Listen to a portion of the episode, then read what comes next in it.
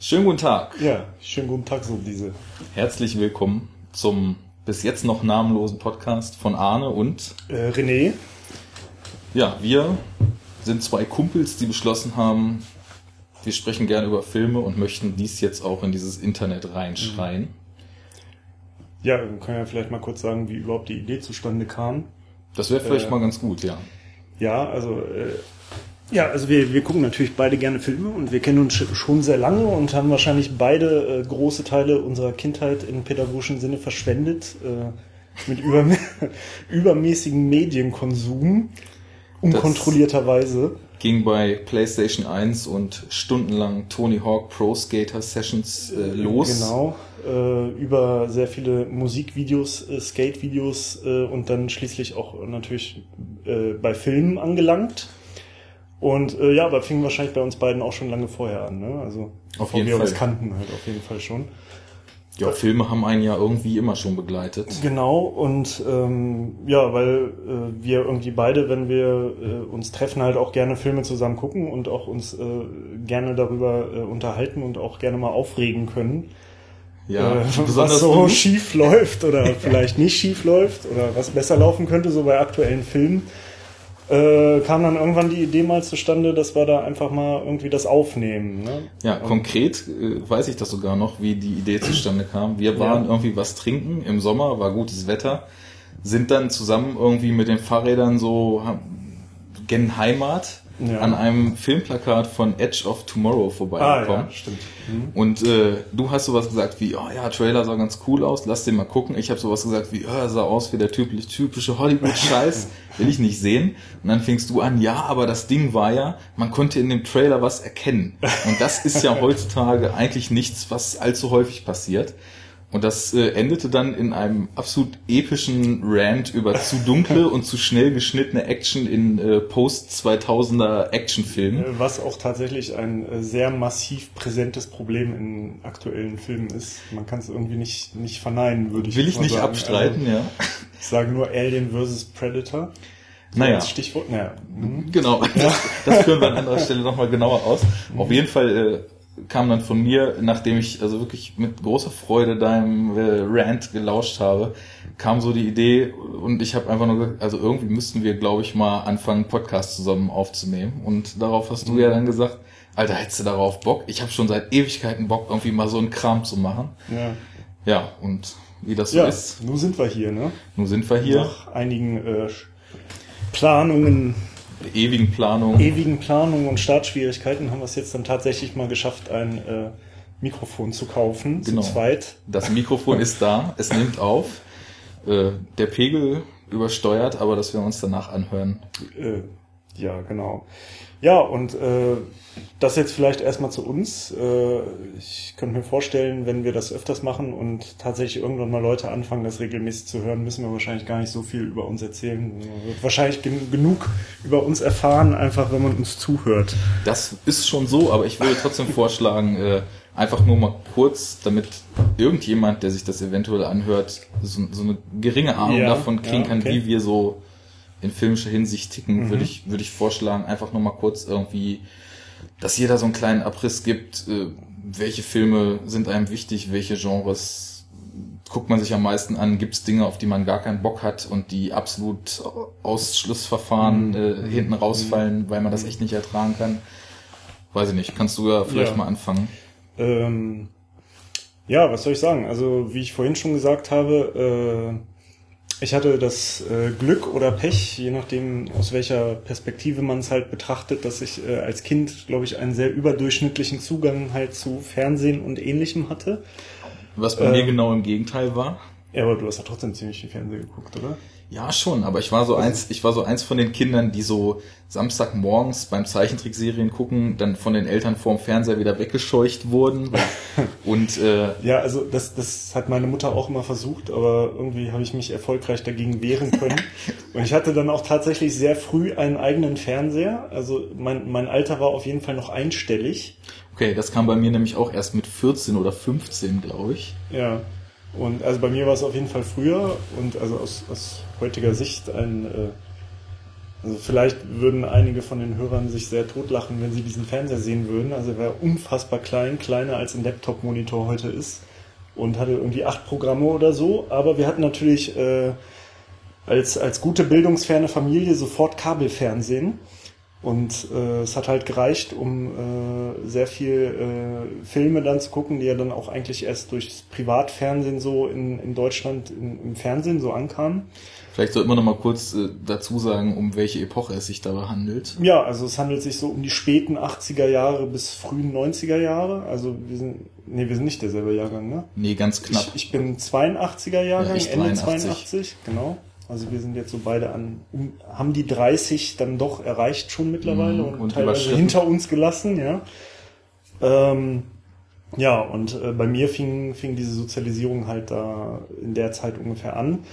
Ähm, das war das eine, also wie gesagt, dass ich tatsächlich äh, wahrscheinlich schon überdurchschnittlich viel Zugang einfach dazu hatte und auch zum Beispiel ähm, mein Vater sehr gerne Filme geguckt hat und äh, das hat auf jeden Fall auch so meinen Geschmack ein bisschen beeinflusst, weil viele Filme dann immer auf, äh, also Achtung, äh, falls ihr das Wort nicht kennt, VHS.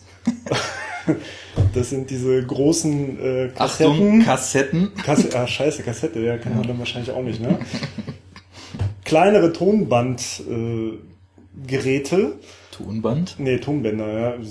Wie stellt man sich das vor? Wie erklärt man das jemandem, der keine Kassette kennt?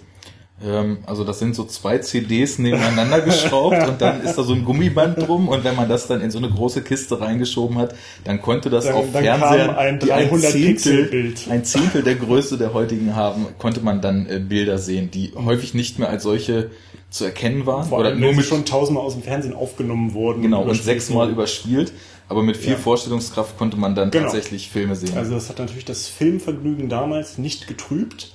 Und ähm, ja, wie gesagt, mein Vater hatte viele Filme auf Video zu Hause und unter anderem auch den Film, um den es heute dann erstmal primär gehen soll. Kommen wir gleich zu.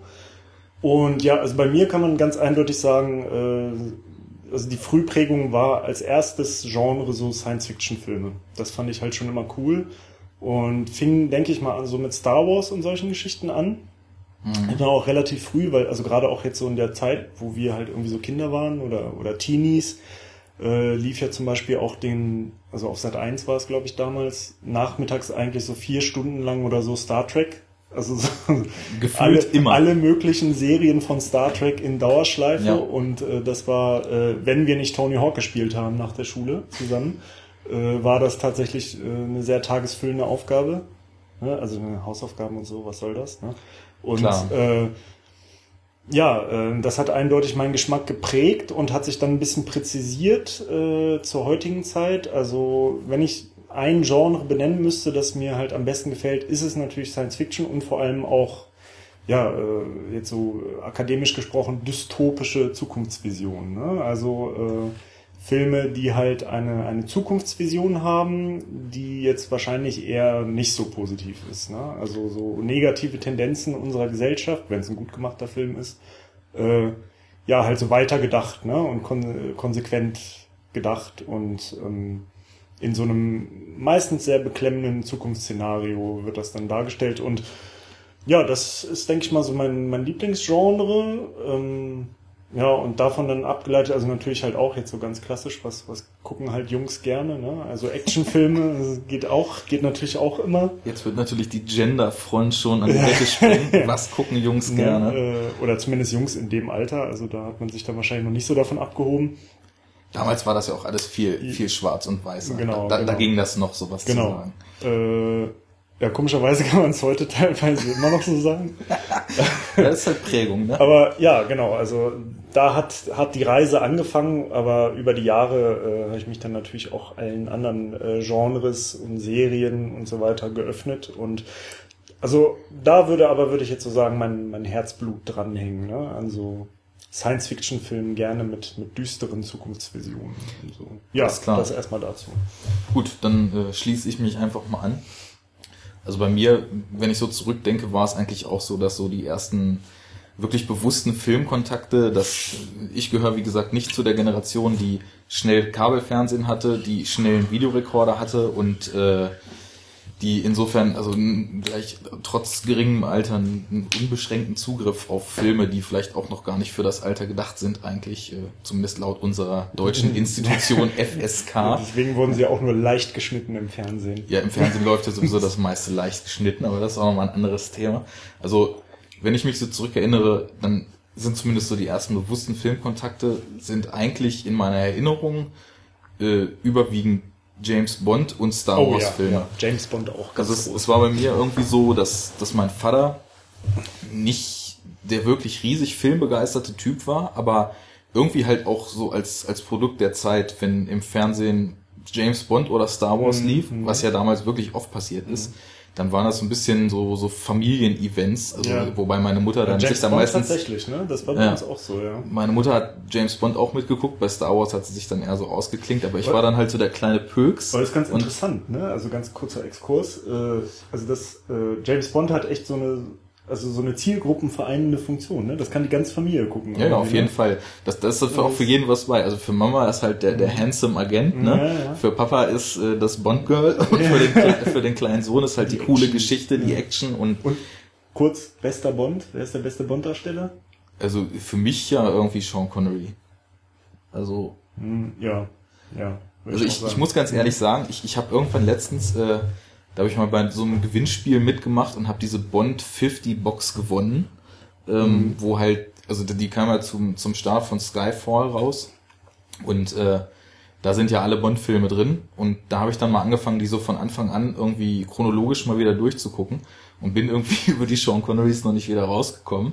Und ich, ich kann mich auch an ganz wenige von den Filmen so richtig konkret erinnern. Also ich habe von diesen Sean Connery-Filmen, die hatte ich jetzt auch mal wieder aufgefrischt und da gab es ganz viel so Fragmente, die mir halt von mhm. früher so bekannt vorkamen. Blutfinger. Und, ja, zum Beispiel. Und also ich, so, so, so Fireball finde ich äh, zum Beispiel mhm. ziemlich cool. Und auch den davor, wie heißt der nochmal? Ich weiß nicht. War das dann nicht Goldfinger? Ich glaube schon, ja, Goldfinger und ja, Fireball. Das ist ja so wahrscheinlich der, der bekannteste, ja. würde ich jetzt mal so sagen. Ne? Mm. Und dann, also so an die, an die äh, dann kann ich mich erst wieder an diese Pierce Brosnan Bonds so richtig erinnern, die ich dann halt als sie rauskamen damals so, so in Echtzeit geguckt habe. Und die finde ich nicht ja. so geil, weil ich den irgendwie zu geleckt fand. Aber wir schweifen erstmal jetzt direkt beim ersten Thema schon ab. Ich, ich mach okay, das. halten wir fest, wir finden beide, beide Sean Connery am besten. Genau. Mhm. Und äh, ja, aber das, das waren so diese, diese ersten Filmkontakte, so halt irgendwie Samstagabende, der, der kleine Pöks durfte länger wach bleiben, durfte halt James Bond oder Star Wars mitgucken. Und oder wetten das. Ja gut, das natürlich hat man damals immer Fernsehen geguckt, wenn es irgendwas zu gucken gab, aber da waren dann äh, die ersten beiden genannten schon die bessere Alternative. Mhm. Naja, und dann, also es, es, war halt nicht so, dass ich direkt äh, den, den Mega-Hang zu Filmen hatte und schon als, als Kind irgendwie nur ins Kino gerannt bin und nur vom Fernseher irgendwie Filme geguckt habe. Dafür war auch aufgrund von Liebe zu Musik und so weiter, also so der, der Gesamtmedienkonsum immer viel zu ausgeglichen. Ja. Aber ich glaube, so, so Meilensteine, die dann ja so im, im späten Teenager-Alter kamen, waren halt so eine Handvoll Filme, die mich so in einer Art geflasht haben, wie ich das vorher noch nie so richtig erlebt habe. Also das war so diese Epoche, wo Fight Club rauskam, Matrix rauskam. Ende 90er, ne? Ja, genau, Ende 90er, frühe 2000er, wo ich so, so Interessanterweise in vielen Mediengenres äh, eine sehr gute Zeit, ne? Wenn man jetzt so Ja, das kann man auf Musik und so weiter auch ja. ausweiten. Ähm, naja, und äh, was, was kam denn noch? Also so, ich glaube, es, es gibt so eine Top 5 aus der Zeit oder Top 6. Also es waren halt, wie gesagt, Matrix, Fight Club. Mhm. Die haben also Matrix war ja sowieso so ein Ding, was, was jedem mit 16 damals irgendwie völlig das Hirn verdreht hat, so, wenn man. Das Geile war, und ich dachte mir immer so ein, zwei Jahre später oder so, ja, Alter, wie krass das wäre, wenn die jetzt eine Fortsetzung machen würden, ne? Und jetzt mit den technischen Möglichkeiten von jetzt, wie geil das wäre, ja, so, ne? Richtig geil. Und was kam raus? Habe ich gerade vor zwei Wochen wieder geguckt ja, und der zweite geht noch, der dritte ist aber wirklich, ja. also rein. Stimmt, ich habe dein Review gelesen gestern. Ja. ja. Gut, und äh, ähm, mhm. Dann kam noch, äh, also so Matrix war so das, das, das Kopfverdreh-Ding und plötzlich irgendwie anzufangen, sich erstmalig so über so gewisse Aspekte der Realität so Gedanken zu machen. Fight Club war für mich einfach so, da hat mich dieser Twist einfach so brutal umgehauen am Ende, das, weil mhm. es halt auch so eine Art von von äh, der Film meinst, grinst man, einen an man, und dass man sehr lange nicht weiß, dass er und Tyler Durden dieselbe Person sind, meinst du jetzt? Äh, bevor wir mit solchen Sachen, obwohl Fight Club kennt jeder, aber generell sollten wir vielleicht auch äh, Spoilerwarnung. genau, wir spoilen immer Ja, alles, bei- über das wir hier sprechen. Ne? Ja, also aber ich denke bei einem bei einem 15 Jahre alten Film ist das Ja, auch ja. irgendwie kann man das machen. Also ne? ich würde auch sagen, das ist jetzt echt nicht der Film, wo man sich Sorgen machen muss, dass irgendjemand das nicht Ja. weiß, speziell von Leuten, die Podcasts hören. Ja. Aber naja gut, ähm, das war halt so, das war so der zweite. Dann was so Runterzieher-Filme betrifft, habe ich da auch irgendwie so Requiem for a Oh, Dream in ich Erinnerung. wusste, dass du sagst. Ja, den habe ich Den ja, haben da, wir zusammen geguckt. ja, mal. ich habe den damals, glaube ich, mit ungefähr jedem, den ich kannte, geguckt. Irgendwie immer wieder aus der Videothek ausgeliehen, immer wieder, oh, zieht euch den Film rein. Und das war Videothek, ey, das ist auch so ein Anachronismus, ne? Videothek, genau. Und dann mit fünf Leuten hin und drei Stunden durch die Gänge laufen, wenn man sich auf nichts einigen kann. Ja, und das, das war halt so ein Film, wo ich halt auch gemerkt habe, oder wo ich so rückwirkend betrachtet, glaube ich, das verorten kann, dass es, dass ich auch total äh, Gefallen dran finde, wenn, wenn Filme halt nicht nur coole Geschichten erzählen, sondern auch visuell irgendwie verspielt, High-End-mäßig gemacht sind. Also ich meine, das, das ist ja so eine Sache, oft wird ja solchen Filmen auch irgendwie immer Werbeclip-Ästhetik vorgeworfen. Ja. Also das sind ja dann immer so die Leute, die, die behaupten, das wäre Style over Substance und da würde dann äh, eigentlich nur vertuscht, dass man gar nicht so richtig was Das ist auch so ein erzählen bisschen will. wie so in so Musikvideos, ne?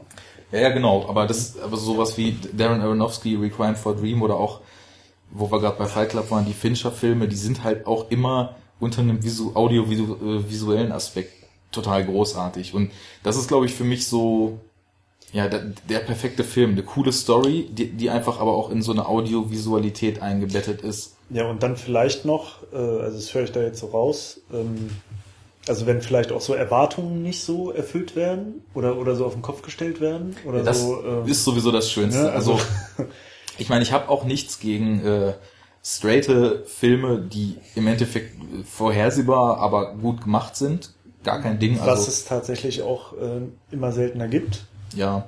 Aber also so gerade so Genrefilme irgendwie, da erwartet man ja nicht den großen Wurf, aber wenn die halt kompetent in Szene gesetzt sind. Ja, es muss halt in sich stimmig sein. Ne? Genau. Ja.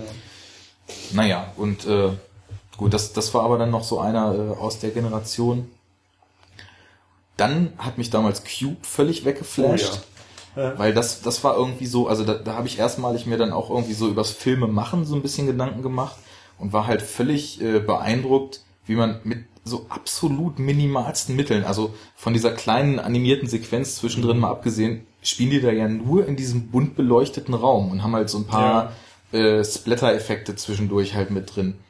Ja, Und- aber, aber ich finde das, also ich finde der Film sieht trotzdem, äh, also trotzdem sehr, sehr hochwertig produziert aus, auch wenn es jetzt nicht so Special Effects gibt und so, aber es wirkt halt, also du siehst das nicht, dass es anscheinend wenig dafür gab oder, oder Ja. ähm, dass es irgendwie, es wirkt halt trotzdem sehr hochwertig gemacht Also optisch. zumindest in der Erinnerung, weil den habe ich damals halt auch sehr oft geguckt, aber seitdem auch nicht mehr gesehen. Ich ja. weiß nicht, wie man sich, wenn man sich den jetzt heute, ich nehme mal an, gibt es gar nicht, aber den auf Blu-ray irgendwie angucken ja, würde, das, dann das, das letzte, wo ich mich dran erinnere, sind halt die Fortsetzungen und die waren, glaube ich, sehr durchwachsen, wie so oft. ja, ja, gleiche Idee, noch krasser, noch verrückter. Ja, ne? ja, ja, ja, irgendwie. ja aber also das war Waren so, halt, waren, glaube ich, auch so teilweise so Direct-to-DVD. Glaube Filme, auch, ne? Also- wobei, also ich glaube, der erste, der, der kam ja hier auch in, in Deutschland erst Jahre, das ist ja ein kanadischer Film, und ich glaube, der kam erst drei oder vier Jahre, nachdem er dort irgendwie gedreht und veröffentlicht wurde, in Deutschland überhaupt raus. Also das war ja auch noch so interessant, dass er zu dem Zeitpunkt, wo wir den hier, keine Ahnung, 2000, 2001 gesehen haben, dass er da eigentlich schon total alt war und Ja. äh, trotzdem irgendwie immer noch auch was so diese Effekte, also wie gesagt, man hat das damals auf 50 Zentimeter Röhrenfernsehern von Video geguckt, aber für damalige Verhältnisse sah es halt super aus. Ja.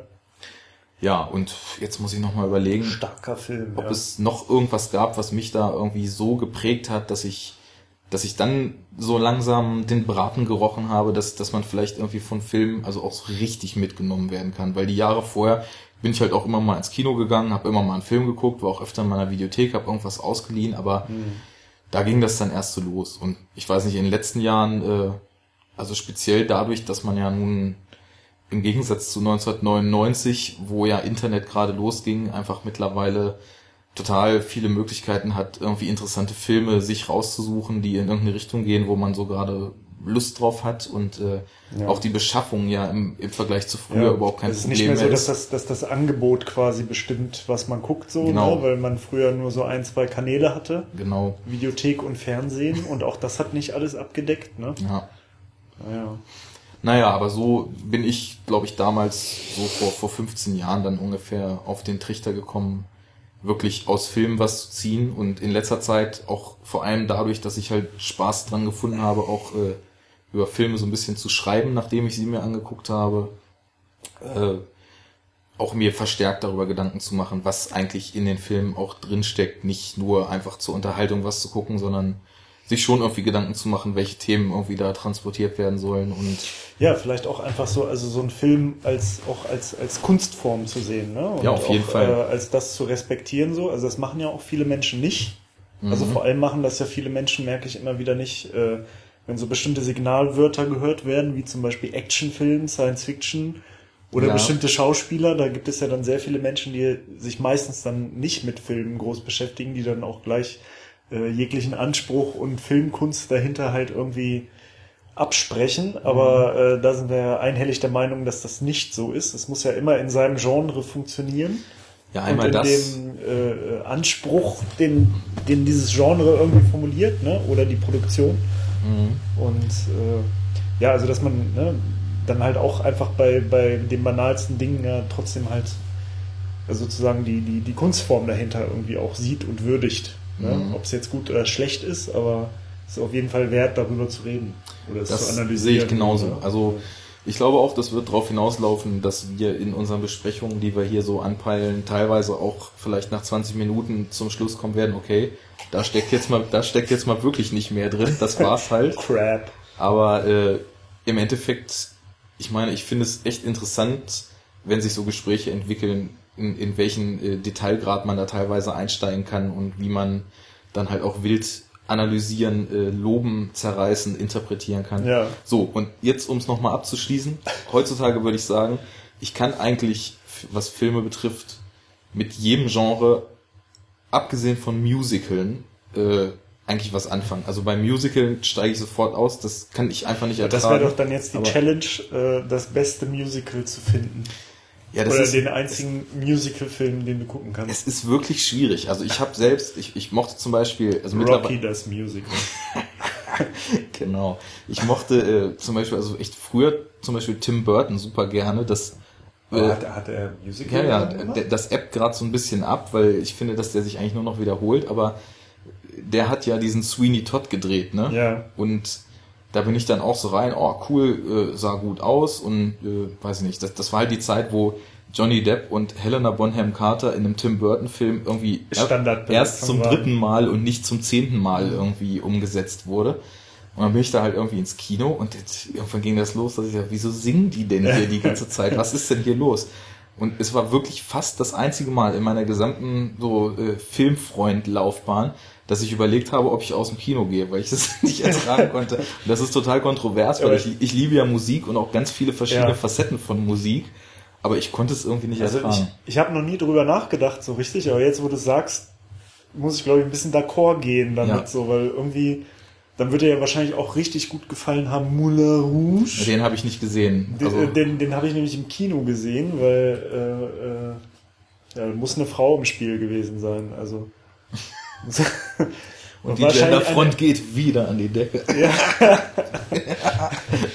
äh, ja, äh, jedenfalls, ähm, da wurde ich mal mitgeschleppt und äh, ich hatte ein ähnliches Gefühl. Also ich fand es einfach nur anstrengend Mhm. und auch nicht enden wollend. So, ne? Und ich glaube, bei beiden Filmen ist das so, wenn man sich den jetzt ohne Ton angucken würde, dann sehen die beiden Filme, glaube ich, total toll aus. Also ich meine, Sweeney Ja Todd. gut, das ist ja bei Tim Burton eigentlich immer so. ja, ne? Sweeney Todd sah Ja. super aus und Moulin Rouge ist der, ist das Bess Lerman oder wer hat den gemacht? Weißt du das? Naja, ist auch egal. Ich weiß nur, dass Ewan McGregor und äh, Nicole Kidman mitgespielt haben. Ja. Äh, Nicole Kidman, ja? Doch, Nicole Kidman, glaube ich. Naja, also auf jeden Fall äh, Musicals würde ich äh, sagen, das ist echt nicht so mein Ding und ich war auch nie so der große Western-Fan und ich versuche mich gerade so Ja. über die über die Italo-Schiene äh, den den Western so langsam zu nähern. Also ich so zum Beispiel habe ich letztens dann mal so ganz bewusst irgendwie mal die Dollar-Trilogie angeguckt, Mhm. wo ich gerade den Film, den alle am besten fanden, irgendwie am wenigsten mochte, aber so die ersten beiden Teile echt cool fand. Also, und ja, also da geht's mir ähnlich. Also da bin ich auch nie reingekommen, weil ich glaube auch gerade so als Kind oder noch Teenager und so hatte ich, hatte ich irgendwie nicht die Geduld für so einen Film. Weil ja. die sind ja halt tatsächlich über weite Strecken so sehr, sehr ruhig und äh, da geschieht ja dann ganz viel über so Bildsprache und so, ne? Ja. Und, und passiert halt nicht so Epik viel. Halt, ne? Genau. Und da passiert halt jetzt ak akut oft nicht so viel auf dem Bildschirm. Äh, mhm. Aber äh, da würde ich halt auch sagen, also das habe ich mir auch schon oft überlegt, das ist halt so ein Genre, das natürlich halt auch so äh, äh, ja, also so groß irgendwo ist und auch von vielen so hoch gehalten wird und auch von vielen Menschen, die sich halt viel professionell mit, mit Filmen mhm. und so mhm. beschäftigen, ja, also ja ganz klar so eine Sache ist, die eine gewisse Würdigung in der, in der Analyse erfahren hat, äh, dass man es eigentlich mal machen könnte, dass man sich das nochmal ein bisschen reinzieht. Das Einzige, was ich wirklich ernsthaft mal geguckt habe, war Spiel mir das Lied vom Tod, ganz plakativ, was ja dann wahrscheinlich auch das bekannteste ist. Ja. Äh, aber halt auch äh, kracher Film, ne? Also und gerade äh, ne, da schon den Eindruck gehabt, dass also gerade diese, diese Bildsprache und Musik halt vor allem auch. Ja, das war ja bei Leone sowieso spielen, ein, ne? großer, ein großer Faktor. Und die Musik ist ja, glaube ich, von diesem en Enrico Morricone heißt mhm. der, glaube ich. Das ist ja irgendwie auch so, glaube ich, ganz viele Western-Filme. Morricone, die ne? Ikone. Also der hat echt, Morricone, der hat alles äh, eigentlich gemacht. Also ich habe jetzt letztens gerade gehört, dass der irgendwie auf einer Konzerttour war und der hat ja irgendwie, also wie gesagt, von diesen Leone-Western und so viele Filme mit Soundtracks versehen, die halt alle einen, riesengroßen Status haben, dass äh, der auf Tour jetzt war mit dem Orchester und da quasi irgendwie so, so Medleys aus seinen, seinen ja. größten Score-Stücken ja. gespielt hat. Ja. Und da haben die Karten halt irgendwie 110 Euro gekostet, weil er einfach so geliebt ist weltweit, so in der, in der äh, Film, äh, ja, nicht Branche, also unter allen Leuten, die irgendwie mit Film zu tun haben. Naja, gut, also Spiel mir das Lied vom Tod war auch so ein Ding, was ich früh gesehen habe, aber das ist so lang her. Ich kann mich nur noch halt so an diese ikonischen ersten 15 Minuten irgendwie erinnern. Ja. Also mit dieser knarzenden, mit diesem knarzenden Holz und dem Wind ja. und ich weiß ja, gar nicht, also ob das der, Tumbleweed also auch meine, noch durchgeht. also mein, meine prägende Erinnerung ist tatsächlich halt auch, also, also das erste, was mir einfällt, ist halt die Akustik. Also es ist so ein Akustikerlebnis, finde ich, der Film. So, äh, Ne, und diese Kombination aus, aus, aus so, so epischen Bildern, wenig akute Handlung, aber ganz episch großer Musik, äh, funktioniert halt. Wie auch bei einem von uns sehr geliebten Schwarzenegger-Film, äh, der mit Barbaren zu tun hat, beispielsweise. Das finde ich auch ein sehr gutes Beispiel für das gleiche, für die gleiche Thematik. Äh, ja, und das ist halt das, was mir im äh, Kopf geblieben ist. Naja, jetzt sind wir, jetzt haben wir ja nur eine halbe Stunde schon fast äh, Einführung gemacht. Ne? Ich überlege gerade, ob wir tatsächlich jetzt irgendwie anfangen mit dem Film oder ob wir sagen, das war jetzt unsere Nullnummer und äh, auf Stopp drücken und nochmal aufnehmen. Aber komm. Ne, ja, wir, wir können das ja jetzt einfach durchziehen. Ne? Alles klar. Ähm, ja, worum geht's heute? Äh, also ein Film, also, also tatsächlich einer der ersten Filme, die ich so bewusst gesehen habe, auch in diesem Action-Genre und auch sehr, sehr früh, weil der halt bei uns zu Hause rumflog. Äh, also definitiv zu früh aus heutiger Sicht, weil, weil der Film halt teilweise schon harter Tobak ist. Ähm, ja, äh, der, der Klassiker, was dystopische Science-Fiction-Zukunftsvisionen angeht. Äh, Arnold Schwarzenegger, Terminator. Terminator. Ja. Richtig gut.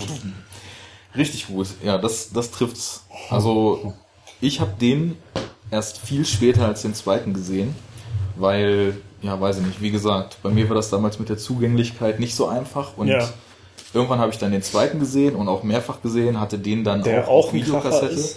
Ja, und ich dachte auch immer, aufgrund so dieser Bindung, die ich so zu dem zweiten habe, dass ich den lieber mag, aber ich glaube mittlerweile, dass ich sie ungefähr gleich gern mag, aber den ersten irgendwie noch mehr respektiere, weil, wie wir später ja auch äh, noch besprechen werden, der halt wirklich so von, von null auf irgendwie hochgezogen ja, wurde. Also es ist, ist wahrscheinlich irgendwie in dem Sinne die, die größere filmische Leistung, weil, äh, weil halt noch kein Ruf da war, kein Riesenbudget. Ähm, äh, und trotzdem halt äh, ähnliches erzielt wurde wie dann in dem zweiten Film, nur halt auf krasserer Weise sozusagen. Ne? Ja.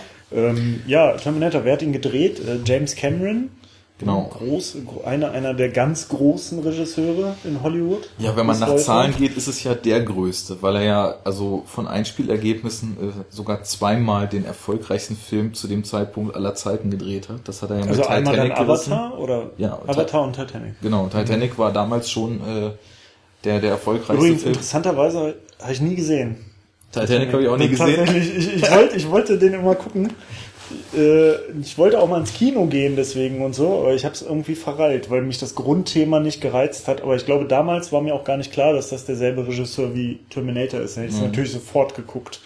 Ja, irgendwie, also ich, ich glaube so für Regisseure und, äh, weiß nicht, Regisseure, Autoren und so weiter, habe ich mich auch erst recht spät angefangen, so weit zu interessieren, dass ich da auch mal Namen auf dem Schirm hatte und so weiter. Naja, klar. Ja, also da Aber- bin ich, glaube ich, auch heute noch nicht so kompetent irgendwie. Also, Also da, da, da entsteht bei mir langsam so eine, so eine kleine äh, Datenbank im äh, Hinterhirn, Ja. aber so richtig fit würde ich mich da auch nicht nennen. Aber naja, ich habe äh, einfach so, um eine Minimalvorbereitung außer den Film halt zum x-ten Mal nochmal zu gucken und sich ein paar Notizen zu machen, irgendwie mit einfließen zu lassen, nochmal so ein bisschen oberflächliche Recherche gemacht, was äh, wie, wie Camerons Werdegang so war, bevor er dann irgendwann Terminator gedreht hat.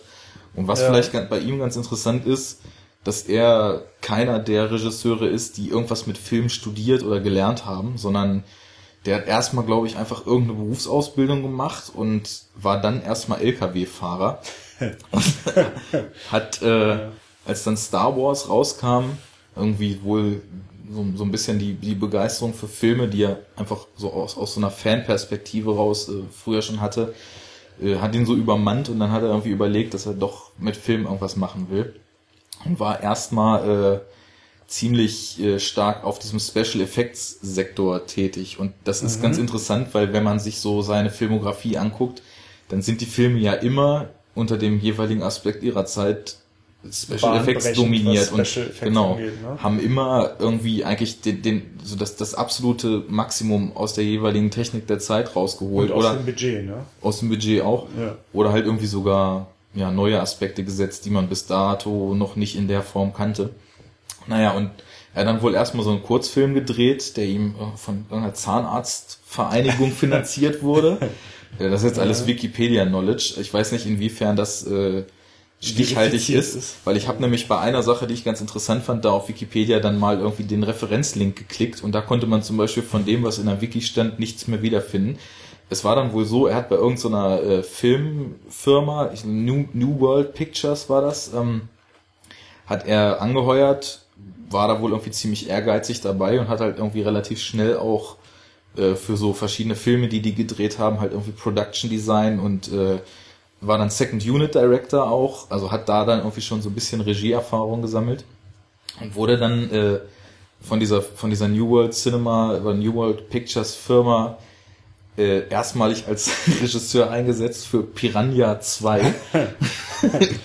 und äh, das war wohl so, ein- so ein ganz chaotischer Dreh. Also er kam da irgendwie, äh, das wurde, ich weiß nicht, auf den Philippinen oder auf jeden Fall auf irgendeinem Inselatoll gedreht. Und er kam da an, das war eine komplett italienische Produktionscrew, da konnte keiner Englisch. Er hatte irgendwie ziemlich gute Vorstellung, wie er das machen wollte. Und äh, dann hieß es nach drei Tagen schon, er wäre über Budget und der Produzent war wohl auch so ein ziemlicher Egomane. Und äh, da haben sie ihn dann nach der Hälfte des Drehs rausgeschmissen und äh, der Produzent hat sich dann selber auf einen Regiestuhl gesetzt und das Ding fertig gedreht. was natürlich den Effekt hatte, dass Cameron im Nachhinein irgendwie, ja, er hat wohl dann versucht, seinen Namen da rauszukriegen, aber hat sich dann überlegt, weil er hat also währenddessen wohl schon die ersten Ideen halt für Terminator gehabt und äh, hat angefangen. Wann war das? Also der, der Piranha-Film, das war glaube ich 79. Ah, nee, warte mal, Nee, steht's doch. 81, genau. 81, 81 ja. hat er das gemacht und ähm, hat da dann halt so die ersten Ideen entwickelt und ähm, irgendeine Produzentin, die er kannte, der hat er das auch vorgelegt und äh, es hat dann aber, also sie fand das gut und im Endeffekt lief es so weit, dass es dann bis 84 gedauert hat, bis er den Film dann halt machen konnte. Eben mit diesen 6 Millionen Budget, was ja eigentlich, wenn man sich überlegt, wie der aussieht, auch damals schon ein Witz war. Ne? Ja. Und was aber noch ganz interessant ist, in der Wikipedia stand halt, äh, dass er mit diesem Piranha-Film so unzufrieden war, dass er, also das war wie gesagt eine italienische Crew und die haben in Rom dann halt quasi so den Final Cut gemacht in, in irgendeinem äh, Schnittstudio da Und dann steht halt in der Wikipedia, er wäre in diesem Studio eingebrochen und hätte den Film noch umgeschnitten mit einem Link auf seine Website und dann klickst du halt auf die Website und da ist halt so dieser ganze Dreh beschrieben, aber es steht halt nichts davon, dass er da eingebrochen ist. Ne? Also wer das da in die Wiki reingeeditet hat. Urbaner Wikipedia-Mythos. Ja, ich ich habe schon gedacht, das, klingt doch nach so einem Mythos ne? Ja. und dachte dann, bevor ich das gleich hier irgendwie so in die Welt rausschreie, äh, lese ich nochmal lieber nach, was es damit auf sich hat. Und das schien dann also ein Hoax zu sein. Mhm. Naja, auf jeden Fall hat er dann also ein Jahr später, 82, dieses Terminator äh, Dreh, Drehbuch fertig gehabt und hat wohl irgendwie erstmal äh, eine, ich glaube, ich weiß nicht, genau, diese Produzentin, mit der konnte er wohl irgendwie gut, die hat auch später geheiratet, ich weiß jetzt nicht mehr, wie sie hieß. Ähm, und der hat das quasi so unter der, unter der Bedingung, dass er dann die Regie machen darf hat er dann für einen Dollar das Skript verkauft und äh, von Terminator. Ja, genau. Also das sollte einfach nur so ein Deal sein, damit sowas nicht mehr passiert wie bei seinem so, ersten also Film. Damit er die künstlerische dass, Kontrolle Genau, also dass er zumindest was die Regie betraf, äh, mhm. da also volle Kontrolle hatte. Ja. Ja, und dann haben sie den gedreht und 84 ist er dann ins Kino gekommen und äh, da gibt's ja auch, das habe ich auch mal gesehen, äh, gibt irgend so eine Art von Buchvorlage, also nicht direkt eine Buchvorlage, aber äh, irgendjemand hat mal so ein Science-Fiction-Buch geschrieben und der hat sich dann auf den Plan gemeldet, als Terminator rauskam und meinte, äh, die Geschichte wäre geklaut. Mhm. Da habe ich mal so ein Review gesehen bei YouTube äh, über Terminator und ähm, da haben dann irgendwelche Internet-Nerds das dann halt so näher untersucht und auch tatsächlich wohl sehr viele Parallelen äh, gefunden, aber ja. Weiß man nicht, was dran ist. Also da habe ich auch noch was äh, aufgeschnappt, was halt auch wieder so ein bisschen nach ja irgendwie so, einem so einem schönen Boxquote für eine DVD-Hülle oder so klingt, dass Cameron halt so heute sagt, äh, die Idee zu Terminator mit diesen mit diesen Stahlfiguren, äh, die so menschenartig aussehen, wäre ihm in einem Albtraum ja, gekommen. Ja, genau, genau, mhm. genau. Das habe ich auch gelesen. Mhm. Ja, das äh, weiß man, so klingt halt immer schön sowas, ne? Ja, ja. Aber wo die Idee nur noch immer, immer gut erzählen genau, ja. wo die Idee nur noch immer herkam, äh, festhalten müssen wir, dass er da einfach, es war ja sein eigentliches Regiedebüt, kann man sagen, und er hatte echt nicht viel Geld dafür und er hat einen mordsmäßigen Film runtergerissen. Ja. Und äh, ja. kann man nicht anders sagen. Also Vielleicht hangeln wir uns einfach mal so ein bisschen äh, durch den Film. Also wie vorhin schon gesagt, wir äh, besprechen hier komplett, was da passiert. Der Film ist noch wesentlich älter als Fight Club und wer den nicht kennt, sollte sowieso äh, den Film nachholen, bevor er sich Unbedingt, irgendwas darüber ja. anhört.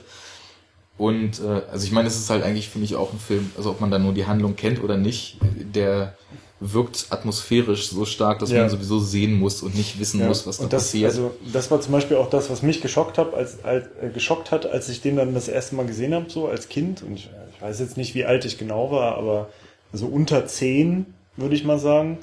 Und schon diese Eingangsszene, ähm, die spielt ja halt in dieser fiktiven Zukunft. Äh, ja, äh, also kurzer Handlungsabriss. Äh, ne, es, äh, die Maschinen haben die Macht übernommen. Ähm, Wodurch denn? Ja, durch ein allgegenwärtiges Computerverteidigungssystem, das Ende der 90er Jahre entwickelt wurde. Äh, oder nee, es war nicht Ende der 90er Jahre, noch ein bisschen früher, also so zu kalten Kriegzeiten.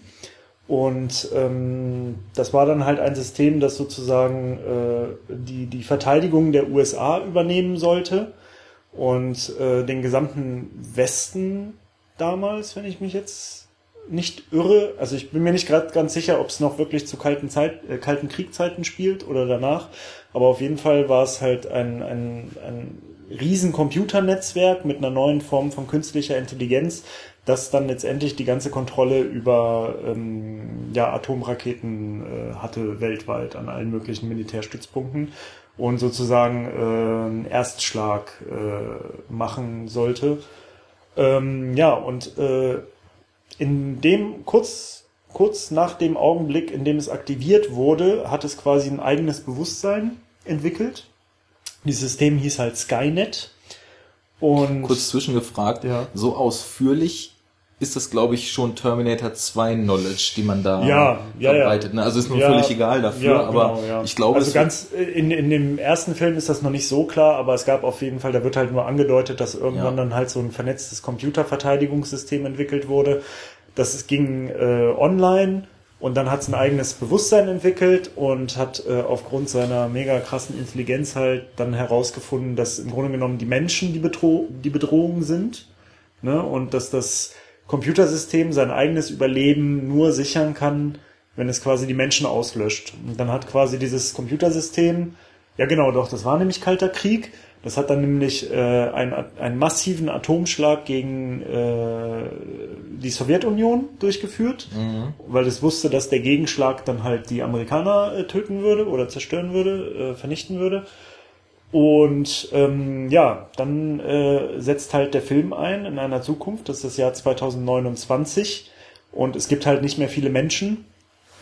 Ähm, ja, die, die Maschinen haben sich weiterentwickelt und beherrschen die Welt Skynet steuert das alles nach wie vor und äh, also man hat halt quasi so eine postnukleare äh, Welt.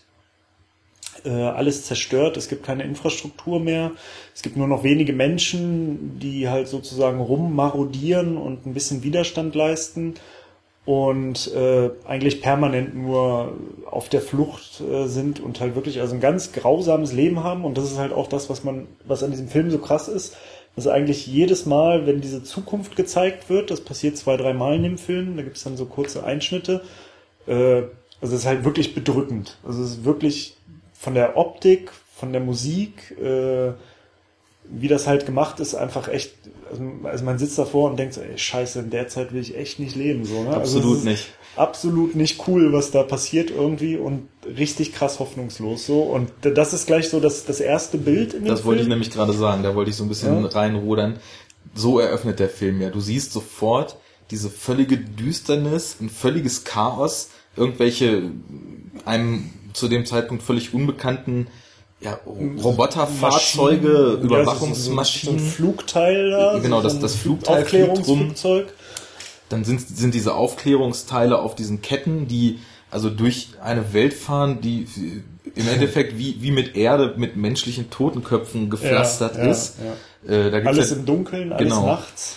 Gibt's ja diesen beeindruckenden Shot, äh, der ja auch später, wie uns aufgefallen ist, noch, noch öfter auftaucht, wie so ein, so ein oder zwei Totenköpfe so ganz konkret von, von dieser äh, Antriebskette von, von dieser Kette überrollt werden und dann so mhm. zerplatzen und das ist ja auch ein Symbol, was, was in dem Film immer wieder auftaucht, dass immer wieder irgendeine Form von Maschinen, teilweise auch einfach nur Autos, die, die so aus unserer Zeit noch stammen, irgendwelche äh, Dinge überrollen und niederwalzen, ja. die so ein bisschen bildlich so für die Zivilisation stehen.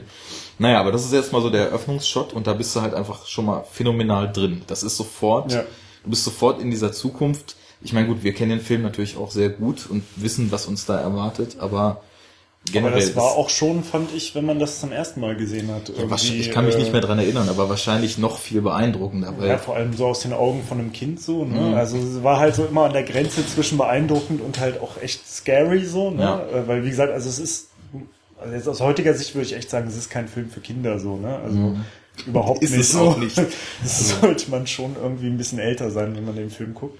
Und ähm, ja, also der, der, der hat halt eine richtig gewaltige Bildsprache da am Anfang. Ja. Und äh, was mindestens genauso gut unterstützt wird durch die Musik. Auch schon am Anfang. Definitiv. Das geht ja dann so in die Eröffnungscredits über.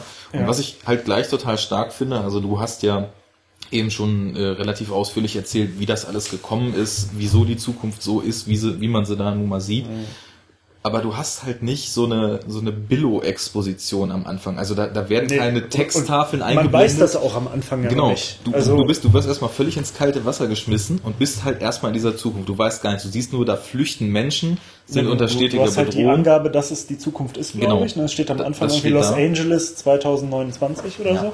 Aber du hast keine Ahnung, was passiert ist. Und werden wir später ja auch noch zukommen, wie sich das im Film dann langsam aufrollt, was da eigentlich passiert ist, ist halt auf eine Art und Weise wie man das leider heute irgendwie überhaupt nicht mehr erzählt, ne? Aber lass uns mal weitergehen erstmal. Also ja. dann. Also wir haben diese super krasse Mucke.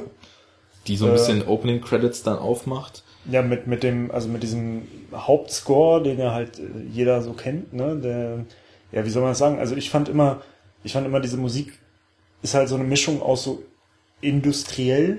Also es klingt so immer so ganz industriell. Da sind halt auch so Sounds, die so klingen, als wären sie aus einer Eisenfabrik oder aus irgendwie einer Stahlschmiede oder so. Ja, das ihr- ne? liegt aber, glaube ich, auch daran, dass das auch so von diesen, von diesen kalten 80er-Synths getragen Ja, ja, wird. genau, ne? Und genau. also die, die haben halt auch schon gar nichts Warmes und dieser ganze Film hat eigentlich auch selbst in der, in der Romance, die später noch kurz kommt, hat der irgendwie nichts Warmes. Das ist alles nur durchweg hoffnungslos und Ja.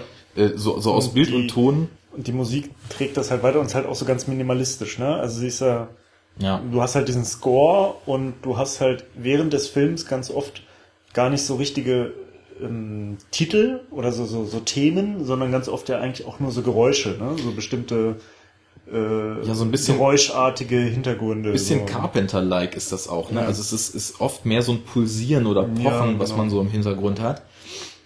Naja.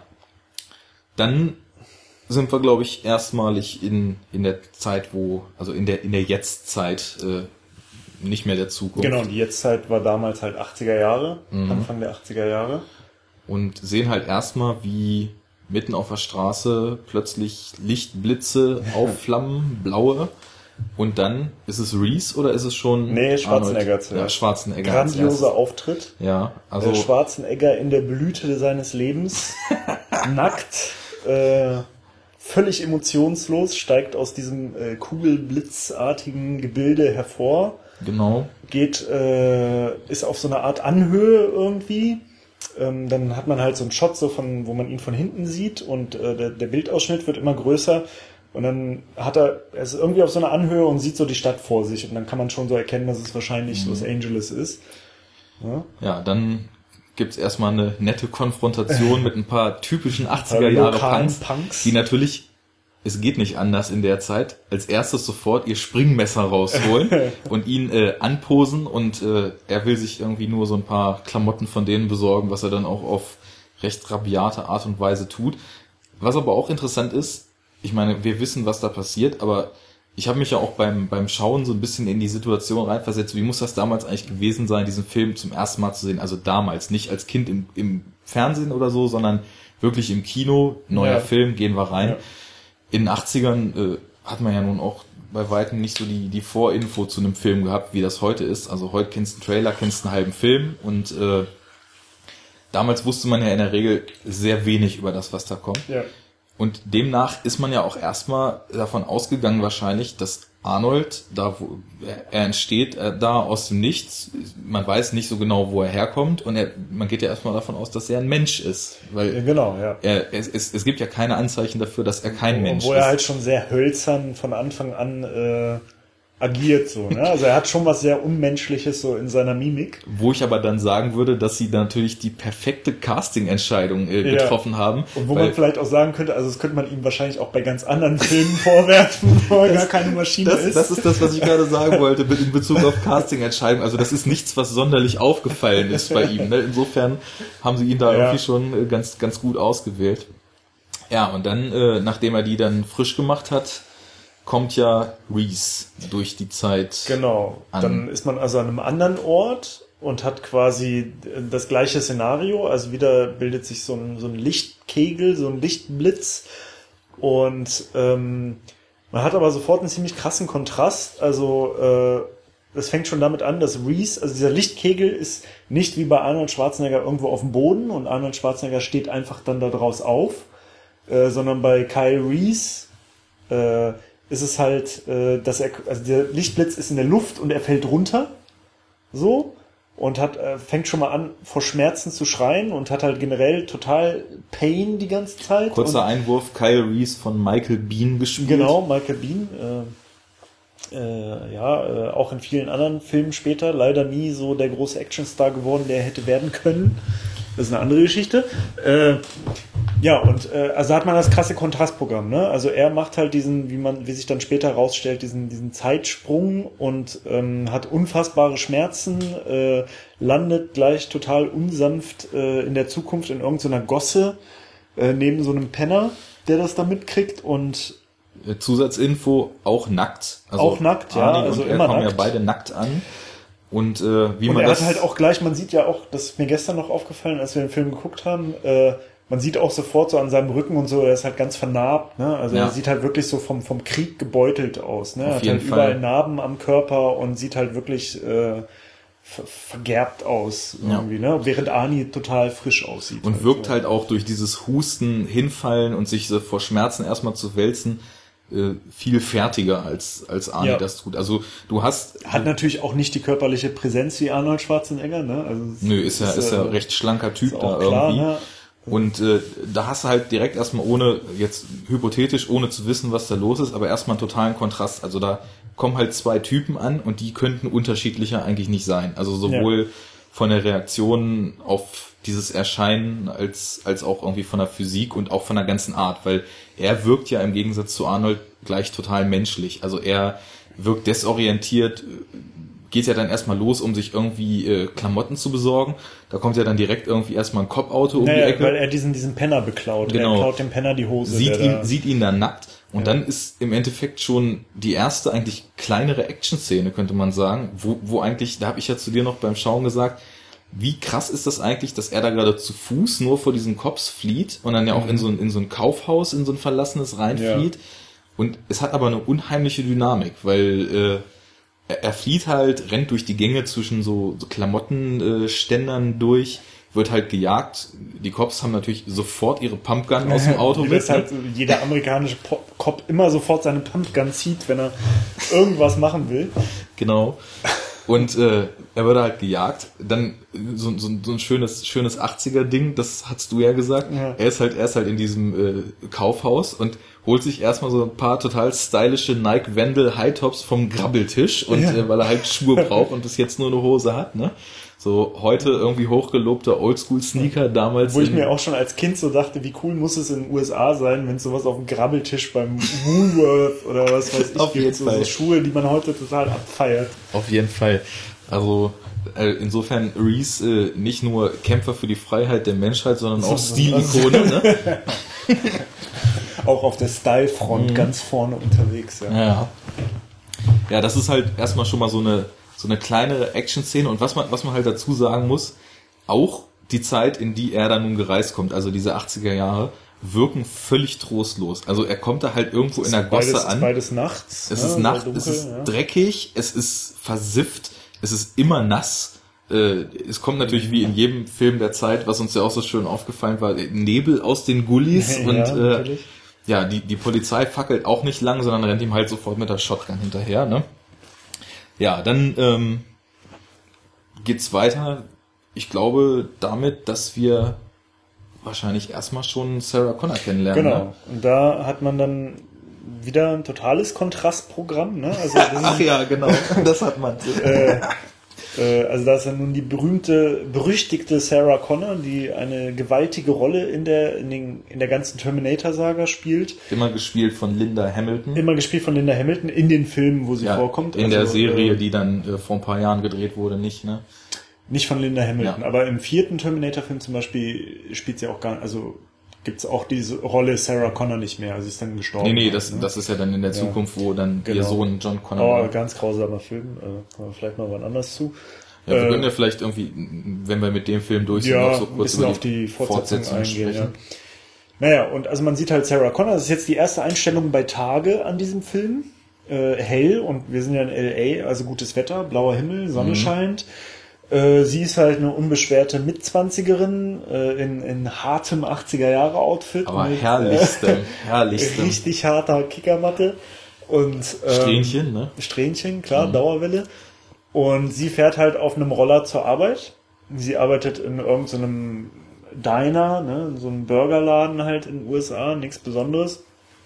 Und ja, und man zeigt da so ihr Leben und ihren Job und dass das irgendwie alles nicht so einfach ist. Und es wird halt auch gleich klar gemacht, so, das ist jetzt nicht so der Zuckerguss des Lebens. Sie wird von ihren Gästen schikaniert und hat auch keinen Spaß daran. Und äh, ja, aber es ist trotzdem ein krasses Kontrastprogramm. Es gibt auch das erste Mal eine normale Musik, glaube ich, wenn man sie da sieht auf diesem Roller. So eine, so eine ganz harmonische, positive kleine Musiksequenz, während sie da durch die Sonne fährt zur Arbeit. Und sie ist halt eigentlich so ganz optimistisch und so ganz gut drauf an sich. Ja. Äh, ne? Und äh, Genau. also wa- was ich auch ganz interessant finde, ich meine, man muss halt sagen, im Endeffekt ist es halt, ist es ein Sci-Fi-Action-Film, ne? Aber er schafft halt so erzählerisch über so, so ganz kleine Dinge irgendwie immer das auf den Punkt zu vermitteln, was er will. Also Ja. das, was du eben zum Beispiel angesprochen hast in dem Diner. Sie serviert da und kriegt halt von irgendeinem so nervigen Kind so eine Kugel Eis in, in ihre Ja, Sch- nachdem Schürze. sie, nachdem sie irgendeinen Kunden, der daneben sitzt, halt aus Versehen mit irgendwas überschüttet hat. Ja, ne? genau. Und der macht sie dann Und halt total zur Sau. Da, Ja. du merkst halt so, also der, der Kunde flaumt sie an, dass das Kind äh, ja spielt eher diesen blöden Streich und sie kann halt nichts machen. Also das ist Genau, sie muss halt lächeln und sich entschuldigen, Genau. sozusagen. Und äh, ja, das, also das fiel mir nur dann auch beim Gucken so auf, dass das sind so Kleinigkeiten, die aber einem direkt immer so ein Gefühl geben, wie das da läuft ungefähr. Ne? So, dann haben wir sie kennengelernt und ich glaube, dann ist doch erstmal Arnie auf Waffenbeschaffung. Ne? Das ist eine schöne Szene. Ja, auch eine ikonische Szene aus dem Film. Also Arnold Schwarzenegger hat sich jetzt halt Klamotten besorgt von den Punkern. Mhm. Er hat auch ein martialisches Lederoutfit an. Äh, und rollt halt in so einen Waffenladen, die es ja in den USA anscheinend an jeder Ecke gibt. Und, Und halt auch, immer mit schwerem Geschütz Ja, ausgestattet. also, genau, also da sind dann auch nicht so wie wenn man, ich meine, hier gibt es ja auch Waffengeschäfte so, ich war jetzt noch nicht in einem drin so, aber ich kann mir halt nicht vorstellen, dass da so richtig krass halbautomatische Riesenmaschinengewehre und so ein Zeug drin sind. Ja, Du kannst dir halt nicht just for fun mal so ein M16 Äh, genau, chartern. äh, in den USA natürlich kein Problem und er geht da rein und ähm, besorgt sich halt erstmal Waffen und hält da einen sehr komischen Dialog mit dem Verkäufer und ja, also sagt halt ganz klar einfach immer nur so die total exakte Bezeichnung von irgendeiner Waffe. Und ich Äh, glaube, das ist so die erste Szene, wo man, wenn man vielleicht den Film zum ersten Mal sieht und nicht weiß, worum es geht, wo man dann schon so denken muss, mit dem Typen stimmt Ja, doch genau, irgendwas mit nicht. dem stimmt irgendwas Weil er hat so wirklich so eine extrem ja, mechanische Sprache auch. Also Ja. so, er sagt nur das Nötigste, hat einen völlig starren Blick, sagt genau, welche Waffen er will. und Mhm. Kein bisschen Smalltalk. Genau, überhaupt irgendwie nicht. sowas, Legt ja. immer nur an, lädt durch, guckt, äh, wie, wie so das Visier Handling ist. Ja. Und äh, ich, der Verkäufer sagt ja, glaube ich, noch zu ihm, sie kennen sich aber gut aus oder Ja, so, ne? Sie Und dann, sind wohl, äh, sie sind wohl ein, Sp- ein Waffenfreund, irgend, irgend so ein Scheiß. Ja. Halt, ja. Und dann will er ja am Ende auch noch irgend so ein äh, doppelt durchgeladenes äh, Plasma Assault Ein, ein, Rifle. ein Plasma-Phasengewehr mit 40er Reichweite oder irgend so Genau, ein Ding. wo der Typ ihn dann auch nur mit großen Augen anguckt. Also da äh, wird dann schon so klar, dass, dass der einen anderen Background hat als irgendwie ein normaler Typ, der da jetzt Ja, ja. irgendwie so. Und das Geile ist, er hat dann all diese, diese Monsterknarren auf dem Tisch so vor sich liegen, ne? Also echt so die fiesesten Pumpguns und irgendwie riesen Maschinengewehre und all so ein Zeug mit Laservisier und äh, hier mit Laserpointer und so fürs Ziel. Und dann sagt halt der Verkäufer irgendwie so, ja, diese Waffen eignen sich alle perfekt zur Selbstverteidigung. und man denkt sich so, wel, welcher welcher mögliche Fall kann eintreten, wo man sowas zur Selbstverteidigung braucht, so abseits des Dritten Weltkrieges. Ja, das ist in etwa die Art von Selbstverteidigung, die die amerikanische Polizei braucht, weswegen sie mit ihren. Pumpguns ausgerüstet sind. Ja, und also ich weiß natürlich, wir, wir sagen das jetzt so äh, perfekt für Selbstverteidigung. Wir haben das nicht gegengecheckt und ich habe den Film halt früher immer nur auf Deutsch geguckt und wir haben ihn auch jetzt irgendwie so aus nostal- nostalgischen Gründen ja wieder auf Deutsch geguckt. Aber wir haben ja halt so ein paar Mal äh, zurückgespult und haben Ja. uns äh, über, äh, davon versichert, ob die Synchro-Studios sich da nicht wieder äh, Irgendwas so, so einen schönen Spaß haben. erlaubt haben. Und da gab es ja auch diesen, diese geile Szene. Als nächstes will er ja rausfinden, äh, wo Sarah Connors wohnen. Und dann gibt Gut, wir müssen natürlich noch sagen, wie die Szene endet äh, so, in dem ja. Waffenladen, ne, weil wo man dann auch gleich merkt, dass er halt irgendwie auf jeden Fall nicht der Good Guy ist. Äh, oder was heißt nicht der Good Guy? Also das weiß man ja generell zum Schluss nicht, ob die beide gut sind, aber wo man auf jeden Fall merkt, okay, er ist also auch, er hat auch Dreck am Stecken. Äh, ja, er knallt dann natürlich diesen Waffenverkäufer einfach über den Haufen. Ne? Und, der, und der meint halt dann irgendwie so, ja, hier äh, die Waffen irgendwie, also die, die Handfeuerwaffen können wir ihnen sofort geben, die anderen werden irgendwie geliefert und so. Wie wollen sie das haben? Wie wollen sie das bezahlen? Äh, nee, genau, äh, wie wollen sie das alles bezahlen? Und äh, Arnie lädt aber zwischenzeitlich heimlich äh, ein, eine so eine Shotgun durch ne, mit Munition und richtet sie halt so auf ihn und sagt so, gar nicht. Irgendwie. Und das können sie aber nicht machen, das können sie nicht machen. Also der Typ kriegt dann voll Panik, ne, weil diese Waffe auf ihn gehalten wird. Und er sagt halt auch nur, und das habe ich übrigens nochmal nachgeguckt im Englischen, sagt er halt auch nur wrong. und drückt halt so ab, ne? Also Wrong ist wohl ein Zitat, was ich durch Ja. Arnis Filmografie auch Genau. ganz gern ziehe, weil Wrong haben wir nun auch in einem anderen, der glaube ich, äh, mein, Film mein persönlicher äh, Schwarzenegger Lieblingsfilm ist, äh, hat das Wort Kommando. Wrong ja auch einen wundervollen Auftritt. Na gut, so, so ja, endet genau. das. Und äh, da weiß man dann jetzt schon so, okay, also äh, er ist kein guter so, ne? Ja, also spätestens. Ich meine, er hat auch mit Ja. den Punks nicht lang gefackelt. Ne? Stimmt, Das, äh, Punk, die Punks hat er auch aber umgebracht. Äh, da, ja. da, also wenn da noch Zweifel bestanden, dann sind die spätestens nach dem, nach der Waffenbeschaffung ausgeräumt.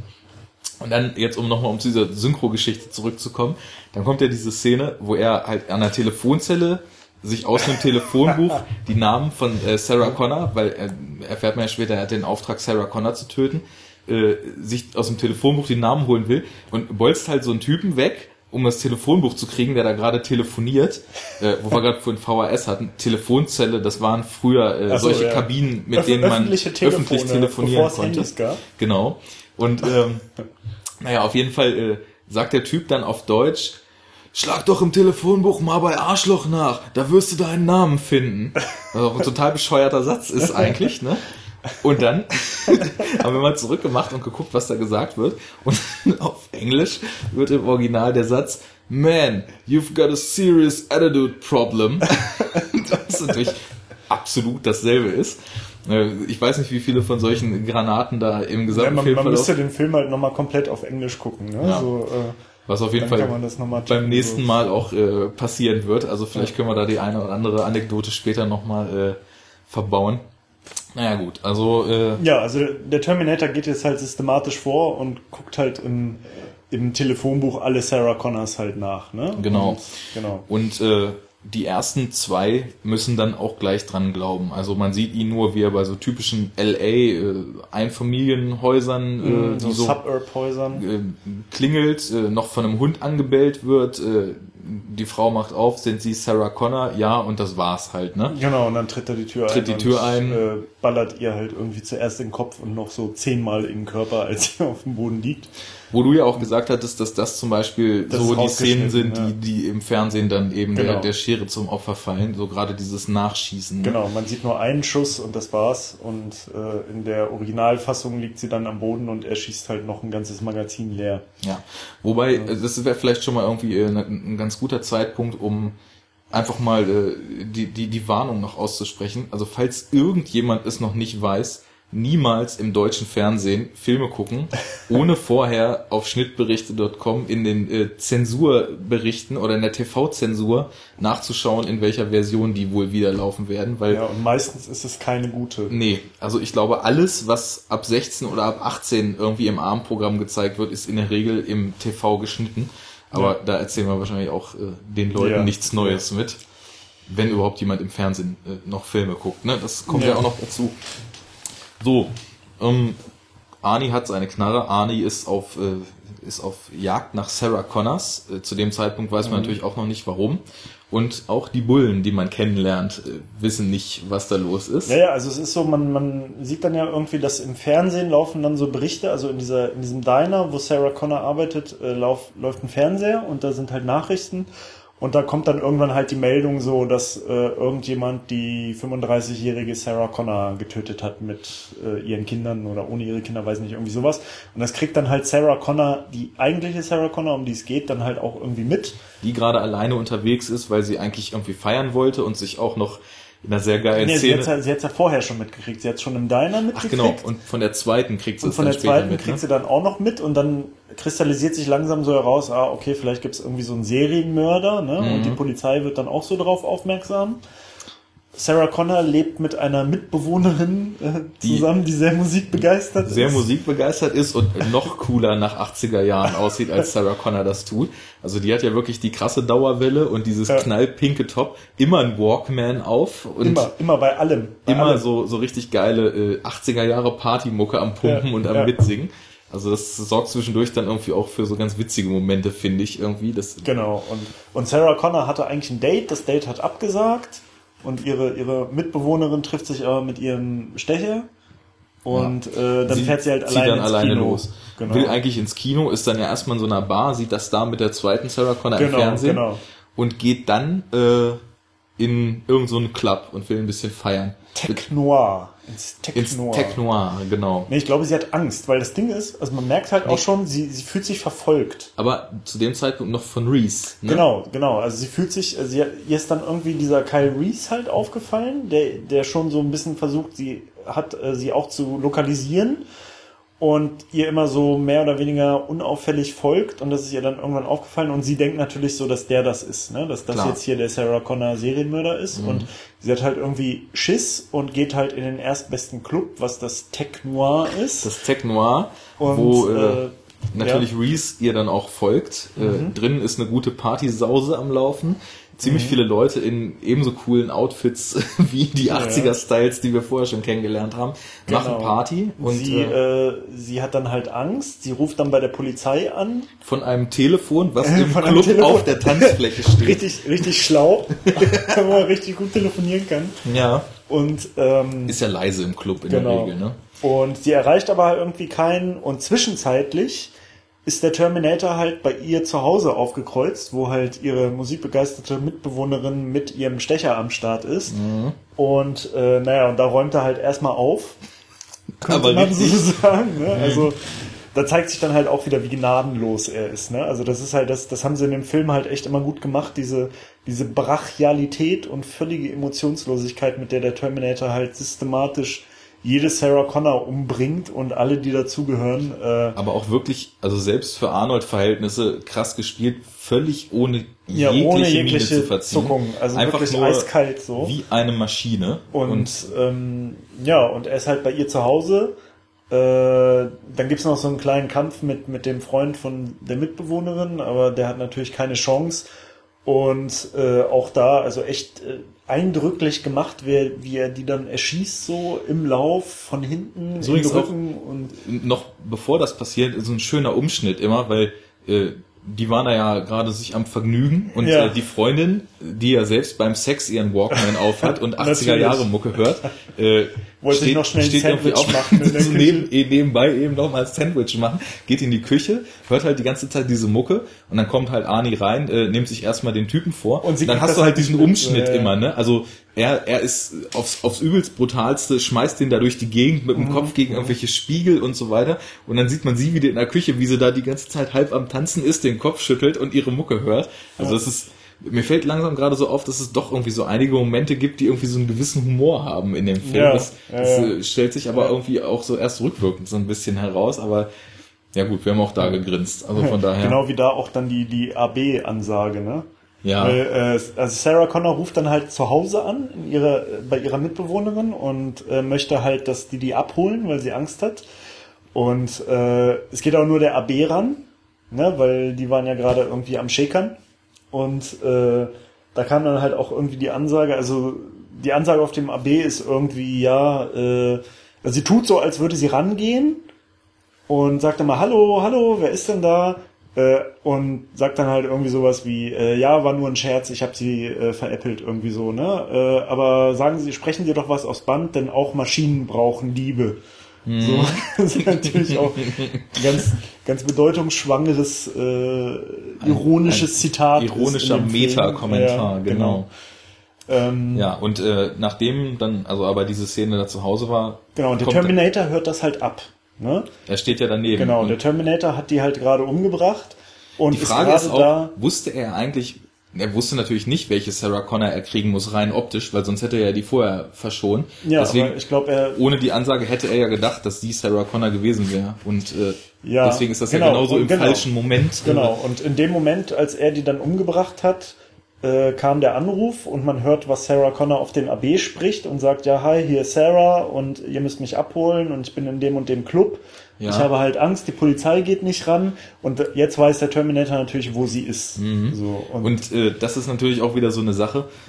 Ich muss auf jeden Fall schon mal jetzt sagen, ich finde den Film großartig. Das sollte, glaube ich, auch bis jetzt schon klar gekommen sein. Und du hast ja auch gesagt, lass uns mal Terminator gucken. Da fangen wir gleich mit einem meiner Lieblingsfilme an. Aber Ja. wenn man sich das mal so auf die Goldwaage legt, dann ist es natürlich wieder genau so, wie das Skript es braucht. Ne? Ja, da, ja. da führt eins zu Was anderen. ein Es kommt genau dieser Anruf in genau dieser Zeit, wo er da ist. Und dann braucht er ja auch reell, also sie vers verschließt sich ja so ein bisschen in diesem Club und will nicht raus, weil halt Reese auch da ist und sie Ja, ja. beobachtet, das weiß sie ja. Aber dann, dann dauert es halt so im Endeffekt einen Schnitt und dann ist der ist der Terminator, Terminator halt auch auch in dem Club. ja. Ne? Und äh, das führt aber ja schon zu einer, also der, der besten Szenen des Films, finde ich. ja. Also da ab da an geht der Shit nur noch down in diesem Film. auf jeden Fall. Also bis, bis jetzt, also man muss halt auch sagen, äh, das ganze Bild ab so bis zu diesem Moment, das ist halt es ist noch relativ ruhig, aber ich finde es. Obwohl es natürlich schon so ein paar exponierte Gewaltszenen und so gab. Ja, einmal das, aber ich finde so vom Tempo ist es noch relativ ruhig und es ist ja. halt, aber es hat natürlich schon, also speziell immer, wenn man Ani sieht, hat es so diese bedrückende Stimmung. Weil uns war ja auch aufgefallen, er ist eigentlich so der Einzige, der sowas wie so ein, wie so ein Thema hat. Genau. Aber dieses Thema ist halt auch nur so ein, so ein ganz äh, tief ins Mark gehendes Pulsieren irgendwie, ja, ne? so auch so schön schön Sinti-mäßig. Ähm, wir hatten ja auch nachgeguckt, wer das komponiert hat. Das ist mir jetzt schon wieder entfallen, weil ich den Namen irgendwie gar nicht so richtig kannte eigentlich. Gucken wir nochmal nach.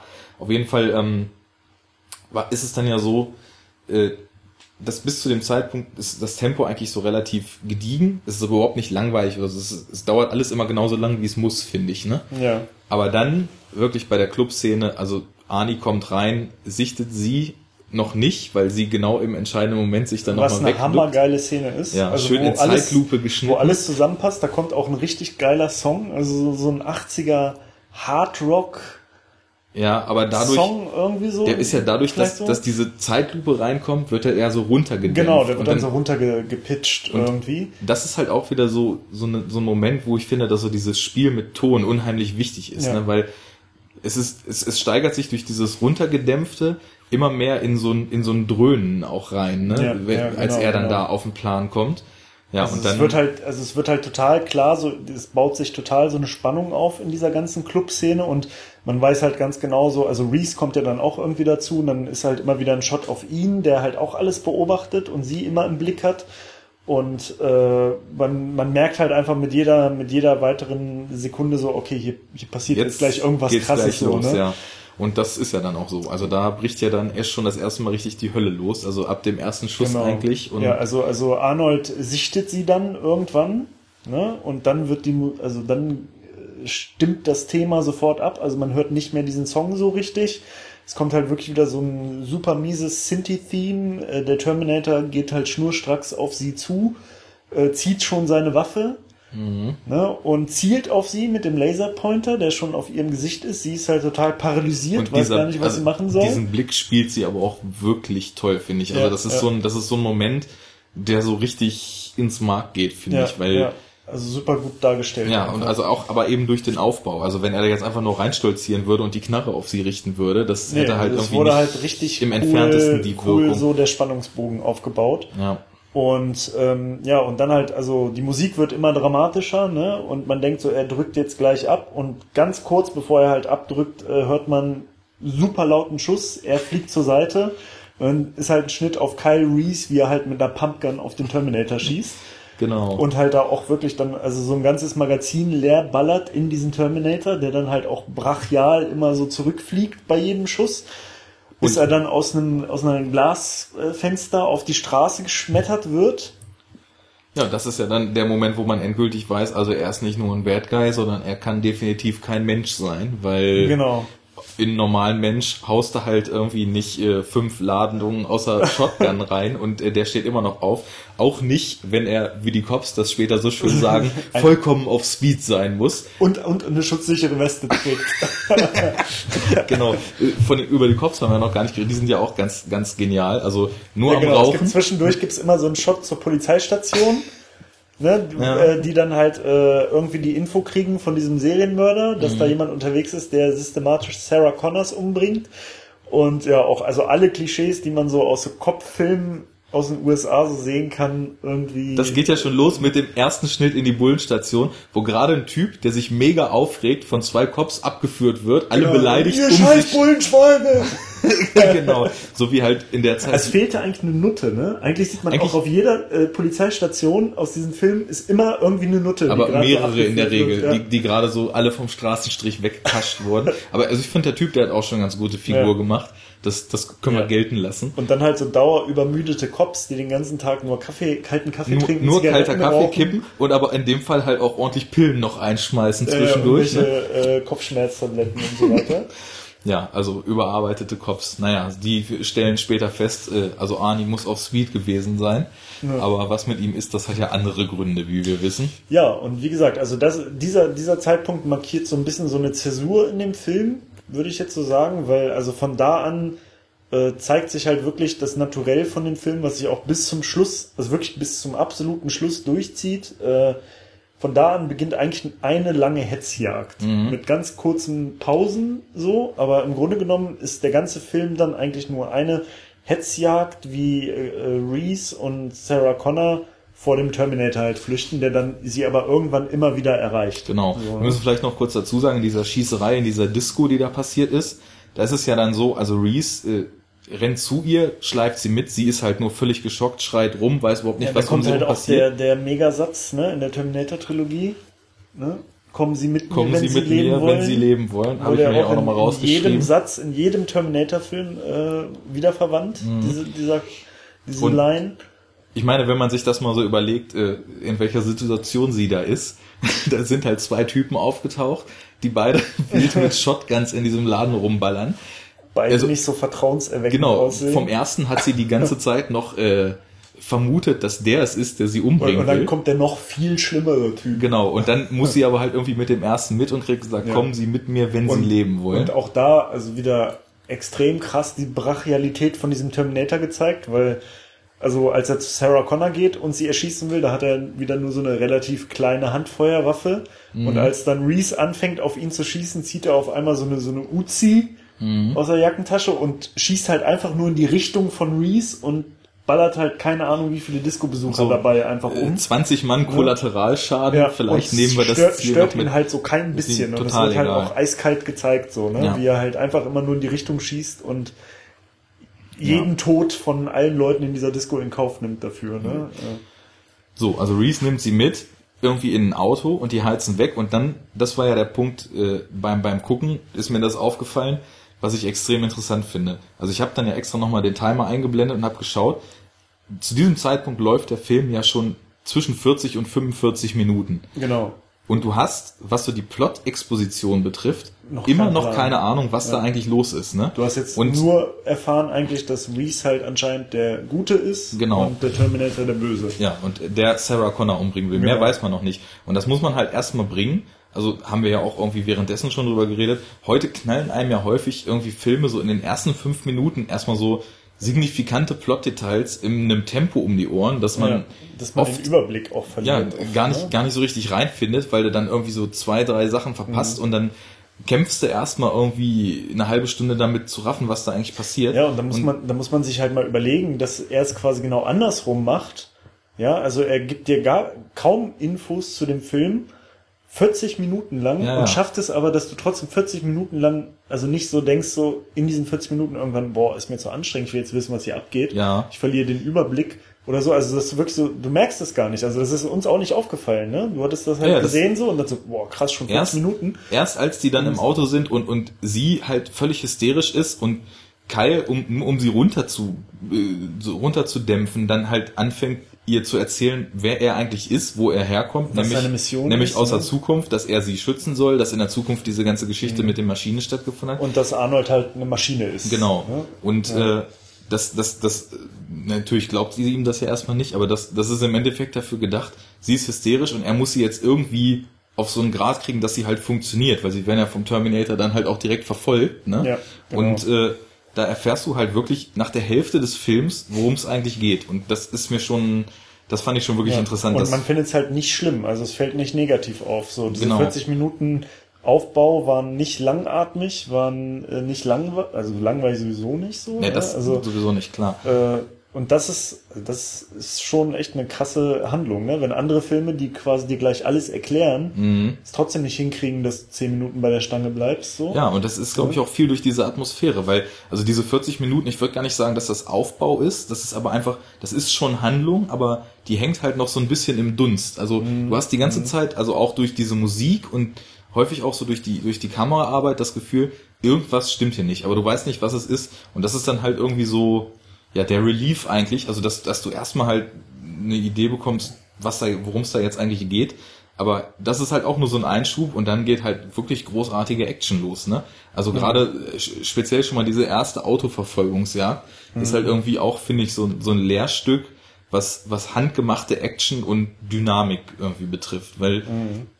es fühlt sich halt einfach extrem schnell und roh und äh, krass an. Also ja, und, und, und also hier kommt mein Einsatz. Ja, Ja, viel Spaß. Ich melde mich in 10 Minuten wieder.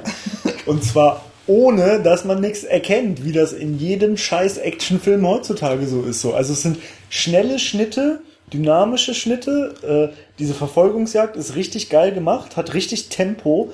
Aber du erkennst jede Kleinigkeit, obwohl es schnelle Schnitte sind und sowas. Das Was ja sogar bewusst darauf und angelegt obwohl es im Dunkeln ist sogar. Aber sie fahren dann ja, wenn es richtig interessant wird, durch Zufall zum Beispiel gerade in so einen beleuchteten Tunnel rein. Ja, genau, genau. Und ja. äh, das sorgt dann halt dafür, dass du, dass du halt wieder erkennen kannst, was passiert. Und ich finde es aber auch, ich habe da so ein bisschen drauf geachtet, äh, interessant, wie viel verschiedene Kameraperspektiven die zum Beispiel Genau. in, in der Verfolgungsjagd Und dadurch entsteht haben. auch so eine Dynamik, ne? dass Genau. du eigentlich immer die gleiche Szene von äh, aus drei, vier verschiedenen Perspektiven so schnell hintereinander Ja. siehst, aber halt nie in so einem Tempo, dass du den Überblick Ja, verlierst. so. aber auch immer abwechslungsreich. Also mal hält die Kamera starr drauf, mal hält sie drauf, ein Auto fährt aus dem Bild, mal schwenkt sie mit, dann fährt das Mhm, Auto raus. genau. Und äh, ja, also vom Schnitttempo, von den Einstellungen und so ist das halt, finde ich, für, für so eine Auto-Action-Szene absolut genau. genial Und obwohl gelöst. jetzt eigentlich äh, wahrscheinlich die, die, die eigentliche physikalische Action, die da halt passiert, gar nicht so krass ist. Nee, es ist halt eine Autoverfolgungsjagd Ja. mit zwei gar nicht so hoch motorisierten Autos, Ja, ja. ne? Äh, irgendwelche komischen Wankel-Ami-Karren, die halt irgendwie um jede Kurve äh, rumschiffen. Und äh, ja, das ist halt, also, ja, da sieht man halt, äh, dass das halt durchaus möglich ist, Dynamik und Geschwindigkeit zu erzielen, ohne diesen Shit, den, den, den halt heute irgendwie jeder Actionfilmmacher meint, machen zu müssen, dass irgendwie Schnitte so extrem schnell sind und äh, alles in so einem komischen Blur, Grau, Nachtscheiß irgendwie dargestellt Es- wird, dass man halt einfach nix erkennt so, sondern nur so ein komisches Ge Geholze und Gehacke und irgendwelche bescheuerten Soundeffekte. Es Und, gibt ja auch äh, welche, die schaffen, sogar im Hellen das so zu verhunzen, dass du nichts mehr erkennen kannst. Genau. Also zum Beispiel ein Paradebeispiel dafür, würde ich sagen, ist der zweite Daniel Craig Bond, äh, Quantum Trost, ne? Mhm. Quantum of Solace. Der hatte, den hat ja dieser Österreicher Mark Forster gedreht, der jetzt letztens auch diesen World War Z gemacht hat. Ja. Und der hat wohl äh, nachweislich später halt in Interviews irgendwie so, der, der hat ja vorher so, also wahlweise einmal so einen, so einen etwas surrealen Film mit Ryan Gosling und Ewan McGregor, Stay hatte er gemacht, ne? Und dann halt so total üble Charakterdramen eigentlich gedreht, ne? Also Monsters Ball zum Beispiel mit Haley Berry und äh, wie heißt er noch, Billy Bob Thornton, glaube ich, der ne? Ex von Angelina Jolie. Das sind wieder Sachen, die ich nicht weiß, aber äh, mag sein. Also der, der hat halt eher so psychologische Filme vorher gedreht und hat halt wohl im Nachhinein gesagt, er sollte dann halt diesen Bond drehen, aber er hatte halt noch nie Action inszeniert und hatte überhaupt gar keine Ahnung, wie man Action inszeniert. Und sein äh, Mittel, wie er das dann äh, dynamisch gestalten wollte, war halt Schnitte im Millisekundentakt und Wackelkamera. Ne? Boah, Alter, und Alter. also das ist wirklich, ich finde dieser Film ist, also ich finde ihn, ich finde ihn nicht ganz so schlecht wie die meisten, obwohl ich ihn echt nicht gut finde. Also es ist auf jeden Fall einer der schwächeren Bonds. Aber die Action-Szenen sind mit das mieseste, was in den letzten 20 Jahren gedreht wurde. Also das, Und wenn man, wenn man das jetzt noch in total dunkel haben will, ohne irgendwas zu erkennen, außer einem Haufen Blut, dann muss man Alien vs. Predator gucken. ja, das ist ja, glaube ich, dein, dein Hassfilm schlecht. Ja, da fing das an. Das war der erste Film, wo mir das so aufgefallen ist. Der ist Mhm. ja schon von 2004, glaube ich. Äh, ne? Und das war das erste Mal, dass ich den Film gesehen habe und dass mir das so aufgefallen ist, dass ich so dachte, ey, Mhm. ey, what the fuck, was wollt ihr denn hier eigentlich, ey? Alles ultra dunkel, super schnelle Schnitte, nur so ein Geholze, nur so ein Gehacke und du erkennst einfach einen Scheißdreck so. Mhm. Also, was ist denn der Sinn dahinter? Also, was soll das? Wieso? Wieso Hollywood? Naja. Wieso Hollywood? Das ist die Frage, die uns beschäftigt. Warte mal kurz. So, können wir jetzt So. wieder? Können wir wieder. Ja, äh, kleine Pause für kleine Terminators. Ähm, Ja, die beiden waren auf der Flucht. Wir wissen jetzt, worum es geht. Und nachdem wir eine eben von uns beiden hochgelobte äh, Autoverfolgungsjagd äh, mit vielen Schüssen aus Shotguns, die dann auch von gängigen US-amerikanischen Autoherstellertüren äh, abgefangen werden, natürlich, was sonst? äh, viele Schüsse gefallen sind, endet das Ganze dann darin, dass äh, Arnie mit voller Wucht gegen eine Wand heizt und Ja. Kyle und äh, Sarah Kommen kommen gerade noch zum Stehen vor der Wand. aber werden von den Ordnungshütern in Gewahrsam genommen. Genau, also werden von den Cops gebastelt. Busting them thanks. Und ja, ähm, ja äh, was dann dazu führt, dass sie halt beide auf die Polizeiwache kommen, wo dann auch die äh, besagten äh, abgehalfterten äh, Kaffee-Zigaretten-Junkie-Cops am Start sind. Äh, und ein ultra schmieriger Seelenklempner. Ja, der und dann ein sehr schmieriger Seelenklempner, Dr. Silverman. Dr. Silverman, äh, der ja auch dann später noch bekannt bleibt. In ja, der, Welt, also ne? der spielt bis zum dritten Teil äh, tatsächlich mit mhm. und wird dann auch so als so Running Gag so ein bisschen eingesetzt, immer ja. mehr. Im ersten weniger. Es geht einfach darum, dass Kyle natürlich seine Geschichte erzählt, wo er herkommt genau, und was also, mit der Menschheit also, also Kyle wird quasi in Verwahrsam gehalten und Sarah halt nicht. Also ne, man geht davon aus, sie ist halt das Opfer und er ist irgendwie hier vielleicht dieser Serienmörder. Ne? Mhm. Und dann wird er halt verhört. Jo. Ne, genau. Und das ist auch wieder eine wirklich fantastische Szene. Und zwar nachdem er dann schon eine Weile verhört wurde und dann äh, später quasi Sarah Connor so ein bisschen gebrieft wird, dass sie jetzt erstmal da bleiben soll und dass die, dass die Cops sich um sie kümmern und sie erstmal in, unter Schutz nehmen und so weiter. Und im Hintergrund dieses Video von seinem Verhör läuft und mhm. er immer weiter ausrastet und irgendwann dann mit diesem total krassen Blick in die Kamera guckt und was schreit er denn nochmal genau? Ihr werdet alle sterben. Naja, und so, ja, warum kapiert ihr das nicht? Er wird hierher kommen und er wird euch alle umbringen. Genau. Es hat alles keinen Sinn und das ist alles für ein Arsch hier und also er verliert halt die Geduld. Er erzählt halt ganz naiv seine Geschichte, ne? auch mhm. so wahrheitsgetreu. Die Polizisten nehmen ihm natürlich nichts ab, mhm. machen sich auch noch so ein bisschen drüber lustig. Und irgendwann sagt er dann halt, okay, ich habe jetzt alle ihre Fragen beantwortet, jetzt lassen sie mich zu Sarah Connor ne, der Terminator ist auf dem Weg. Mhm. Und da dreht er halt auch echt richtig krass ab. Also generell einfach super gespielt von Michael Bean, die ganze Rolle. Also ist ja, aber das ist einer der großen Momente, finde ich noch. Also wie er da im Hintergrund auf diesem Schirm ausflippt. Was wir eben noch gar nicht gesagt haben, äh, ein der, Epic Rant sozusagen. Ein Epic Rant. Etwas, was uns sehr gut bekannt ist. was eben so ein bisschen unter den Tisch gefallen ist. Der Grund für diesen ganzen Spaß ist ja, dass Sarah Connor in der Zukunft einen, ah, ja. einen Sohn bekommen wird. Und dieser, dieser Sohn, John Connor, wird Rebellenführer der Menschheit und wird dafür sorgen, dass die Menschen es doch schaffen, die Maschinen wieder zu besiegen. Genau. Und deswegen. Also, sie sind kurz vom, äh, sie sind kurz vom, vom endgültigen Schlag gegen die Maschinen. Und die Maschinen machen quasi als Verzweiflungstat, äh, schicken sie einen Terminator zurück in die Vergangenheit um äh, Sarah Connor, bevor John Connor geboren ist, zu töten und dann sozusagen mit so einer rückwirkenden Abtreibung äh, das Schicksal. Also es ist auch so ein krasses Zeitparadoxon, was es in sehr vielen Science-Fiction-Filmen gibt. Ja, Zeitreise ist ja so ein Fass, ja, wenn man das erstmal aufmacht, da können wir, glaube ich, eine eigene Sendung drüber machen, genau, wenn wir uns da die entsprechenden Filme raussuchen. Mal irgendwann. Ja. Ähm, ja, aber das ist so ein bisschen Reverse Engineering, ne? Genau. Also, wenn das Unheil aufgetreten ist, an die Basis zurück und versuchen es zu beseitigen. Ne? Genau, so. Und das machen die Maschinen sozusagen aus so einer Verzweiflungstat, als sie sehen, okay, äh, die Menschen haben jetzt den entscheidenden Schlag gegen uns gemacht und diesen entscheidenden Schlag konnten sie nur durch John Connor tun, weil John Connor halt sozusagen die, die Führerschaft in dieser Rebellion an sich reißt und halt so ein charismatischer äh, Typ ist, dass die Menschen halt ihm folgen und dass sie diesen Krieg tatsächlich fast gewinnen. Naja, und die, die, Rebell, die Rebellen müssen dann halt auch jemanden durch die Zeit schicken als mhm. Beschützer. Und da, äh, das ist dann halt Kyle Reese. Das ist dann jetzt halt auch so ein, so ein Plot-Fact, der dann halt auch erst so kurz davor unmittelbar erklärt wurde in ja. dem Film. Ne?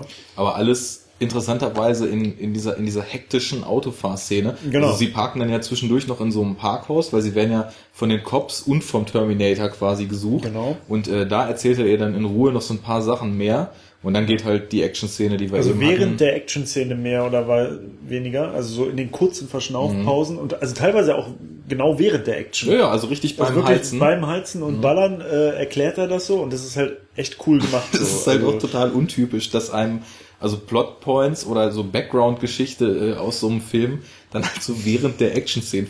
Man kann nicht nur was erkennen, man lernt auch noch was. das, nee, ist unfassbar. das ist unfassbar, was da passiert. Also, also es ist eigentlich pädagogisch wertvoll. Ja, das so können wir, glaube ich, äh, den Film einstufen. Also sollte zum okay, Lehrkanon. Das ist jetzt eigentlich die, die Overall Message. Äh, vielen Dank, dass ihr bei diesem Podcast zugehört habt. Wenn ihr was lernen wollt in der Schule, guckt euch Terminator 2 an. Ja, das Fazit nach zwei Dritteln des Films. genau. Wenn wir das ziehen würden, hätten wir vorher trotzdem schon einen guten Film gesehen. Aber ja, das stimmt. Zum, aber zum Glück kommt noch ein bisschen mehr. geht er noch weiter. Und zwar erstmal mit einer wundervollen Operation, die Arnold Schwarzenegger an seinem Auge durchführt. Er hat nämlich irgendwie ein bisschen Federn gelassen bei diesem Crash gegen die Mauer. Äh, unter anderem hat das äh, so den Effekt, dass sein Gesicht ein bisschen zerditscht ist.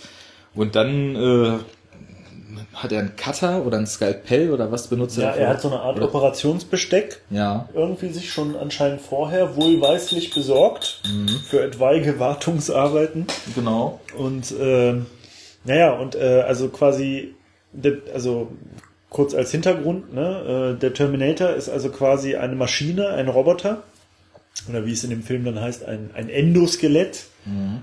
Aus bl- bla bla bla Beschichtung, ist auch noch so einen geilen Ein So ein kybernetischer Organismus. ja, mit, mit irgendwie Dura, Supermetall, Beschichtung, ja, irgend so Bullshit halt, Ja, damit halt, er halt, also so äh, scientific gibberish. ja, damit, dass damit es halt klar cool wird, dass, klingt, er, ne? dass er super Hightech ist. Genau. Und ähm, da drüber befindet sich also quasi so ein komplett lebender Organismus, also so lebende Haut, lebendes Hautgewebe, das halt so ein, so ein Menschen halt äh, imitiert, ne? täuschend echt. Und darunter ist er halt, wie gesagt, so ein, so ein skelettförmiger äh, Roboter. Mhm. Und Der hat halt bei diesem Crash anscheinend einen Teil von dieser Hülle verloren im Gesicht und äh, äh, er muss dann halt äh, sein Auge entfernen. Mhm. Das ist teilweise tatsächlich echt so ein bisschen eklig, sein, sein künstliches Auge. Ja, was, was ich interessant finde, also dass, dass die Szene irgendwie so ein bisschen nach dem Leitmotiv, äh, der wahre Horror passiert offscreen und im Kopf. Du siehst halt, wie er dieses Ding in seinem Auge ansetzt und du weißt halt zu dem Zeitpunkt ja schon, dass er eine Maschine ist und so, ist aber trotzdem super eklig, ne? Ja. Und äh, dann, dann siehst du ihn halt nur so vom Hinterkopf, wie er sich dieses Ding da raushackt.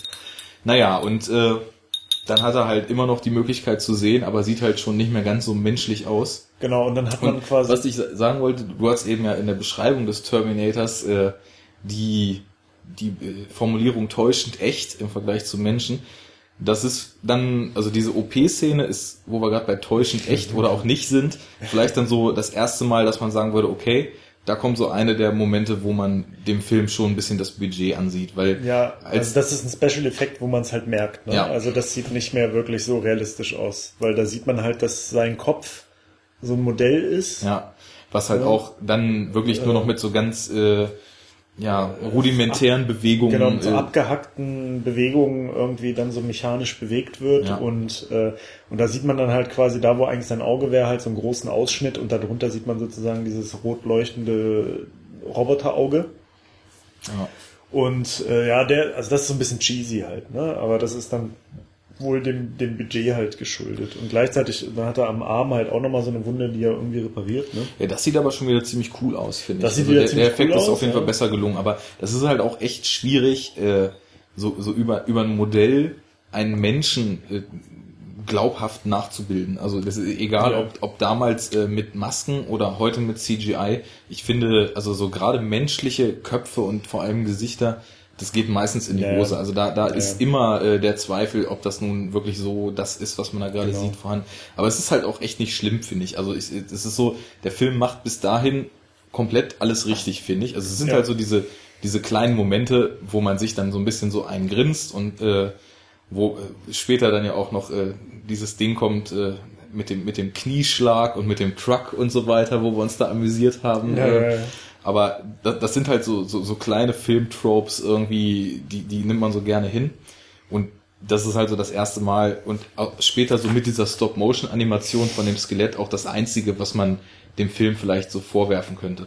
Wobei das, da würde ich sagen, das, das müsste man dem Film nicht mal vorwerfen, weil wenn man die Szene so zeigen will, dann war das halt auch nicht vermeidbar, das so als Modell zu machen. Das ging halt damals Ja, nicht ja, anders. ja. Später bei der Stop-Motion, wo uns auch aufgefallen war, dass das nicht so geil aussieht, das ist eine Szene, wo man dann direkt im, nach dem Umschnitt hat man dann eine andere Technik, da sieht es wieder gut aus, dann denkt man sich, das hätte man halt Ja, vermeiden die können. haben, also die haben halt teilweise mit einem mit einem Modell gearbeitet.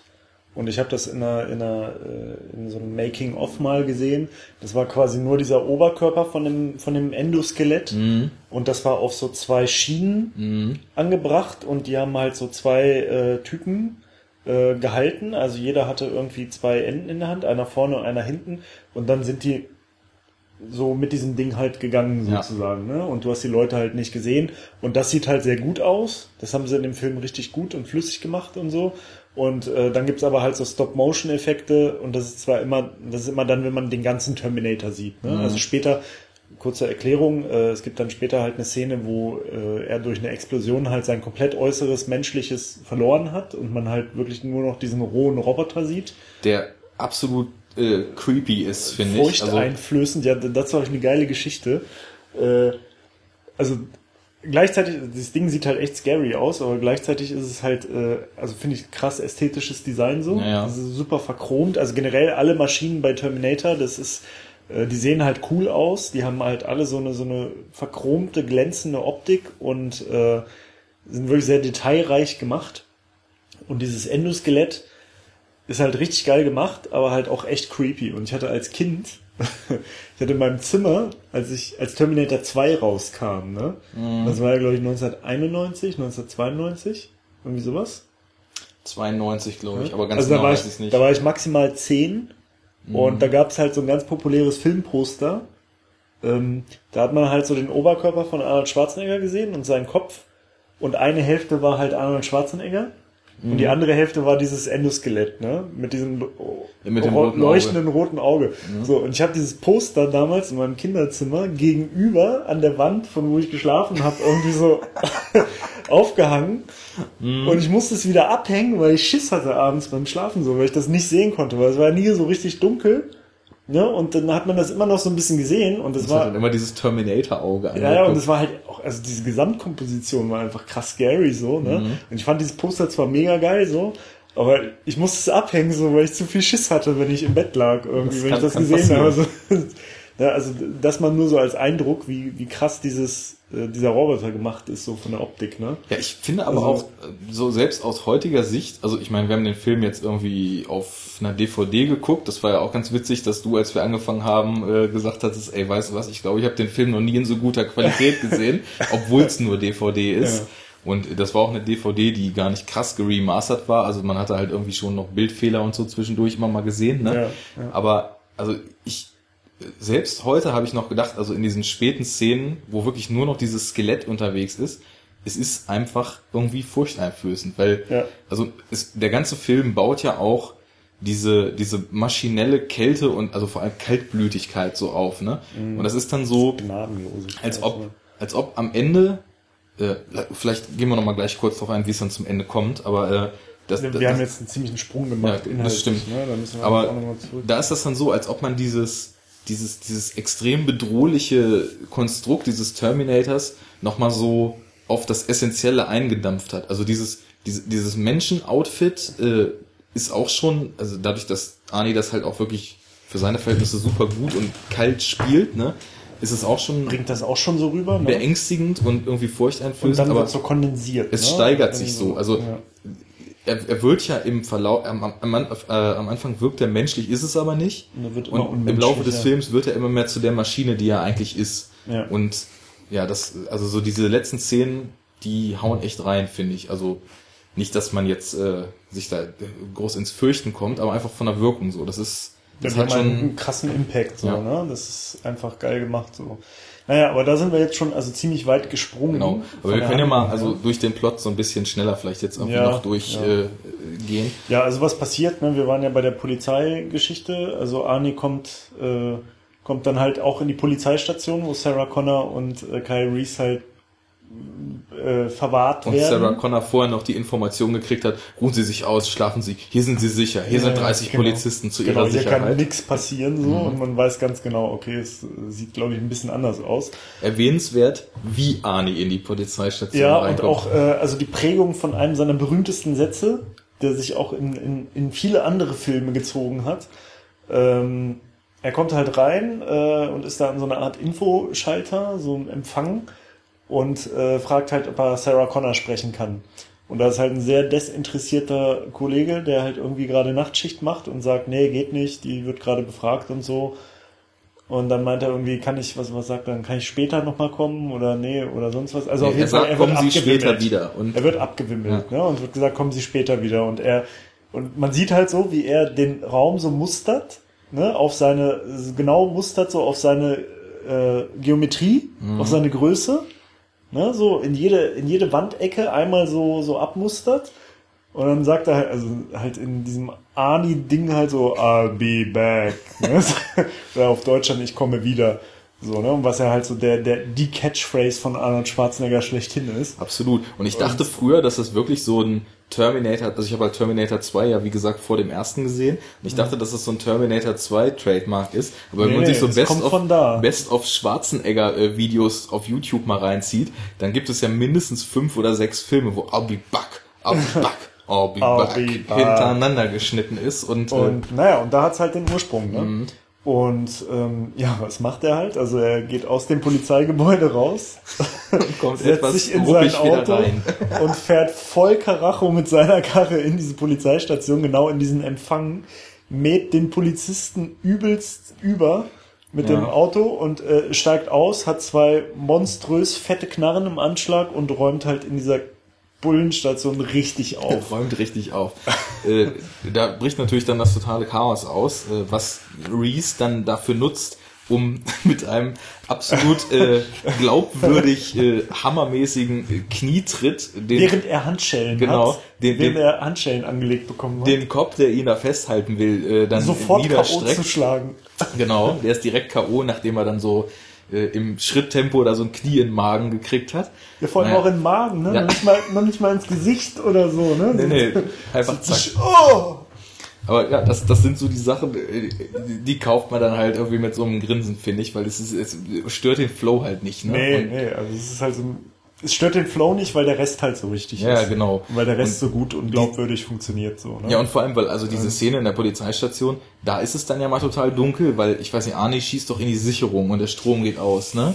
Und Nee, nee, er schießt nicht rein, er stellt sich, er findet irgendwann den Sicherungskasten Oder und er hält aus. halt so einen riesen Stromkabel da rein, damit das quasi, damit Mhm. die Sicherungen alle durchbrennen und dann ist es halt dunkel in der Polizei. also auf jeden Fall will er, dass das Licht ausgeht, so, Genau. weil er kann ja mit seinen Ja. Scan-Dingens da sowieso Ja, er kann halt auch im sehen. Dunkeln sehen. Und äh, dann, also ich, das ist halt auch wieder so eine so eine Szene. Auf der einen Seite finde ich, äh, dass die Kameraarbeit auch total gut so dieses klaustrophobische von von dieser relativ engen Polizeistation im Dunkeln so so vermittelt. Aber halt auf der anderen Seite ist es auch wieder super dynamisch, weil es, es wird halt dann sehr viel in sehr kurzer Zeit geballert, ne? Mhm. Und äh, alle Leute versuchen sich irgendwie ihm entgegenzustellen oder zu fliehen. keiner hat eine Chance. Keiner hat eine Chance. Aber Kyle äh, befreit ja dann halt irgendwie Sarah Connor aus diesem einen Büro oder holt sie da raus, wo sie da eigentlich sich schlafen legen sollte. Mhm. Dann, dann fliehen die beiden halt auch. Und da gibt es dann auch zwischendurch noch so Momente, wo der Film plötzlich so eine so eine Noir-Ästhetik kurz kriegt, ne? Also da draußen ist ja, warum auch immer, vor dieser, vor dieser Station so ein total krasser Flutlichtscheinwerfer, ne?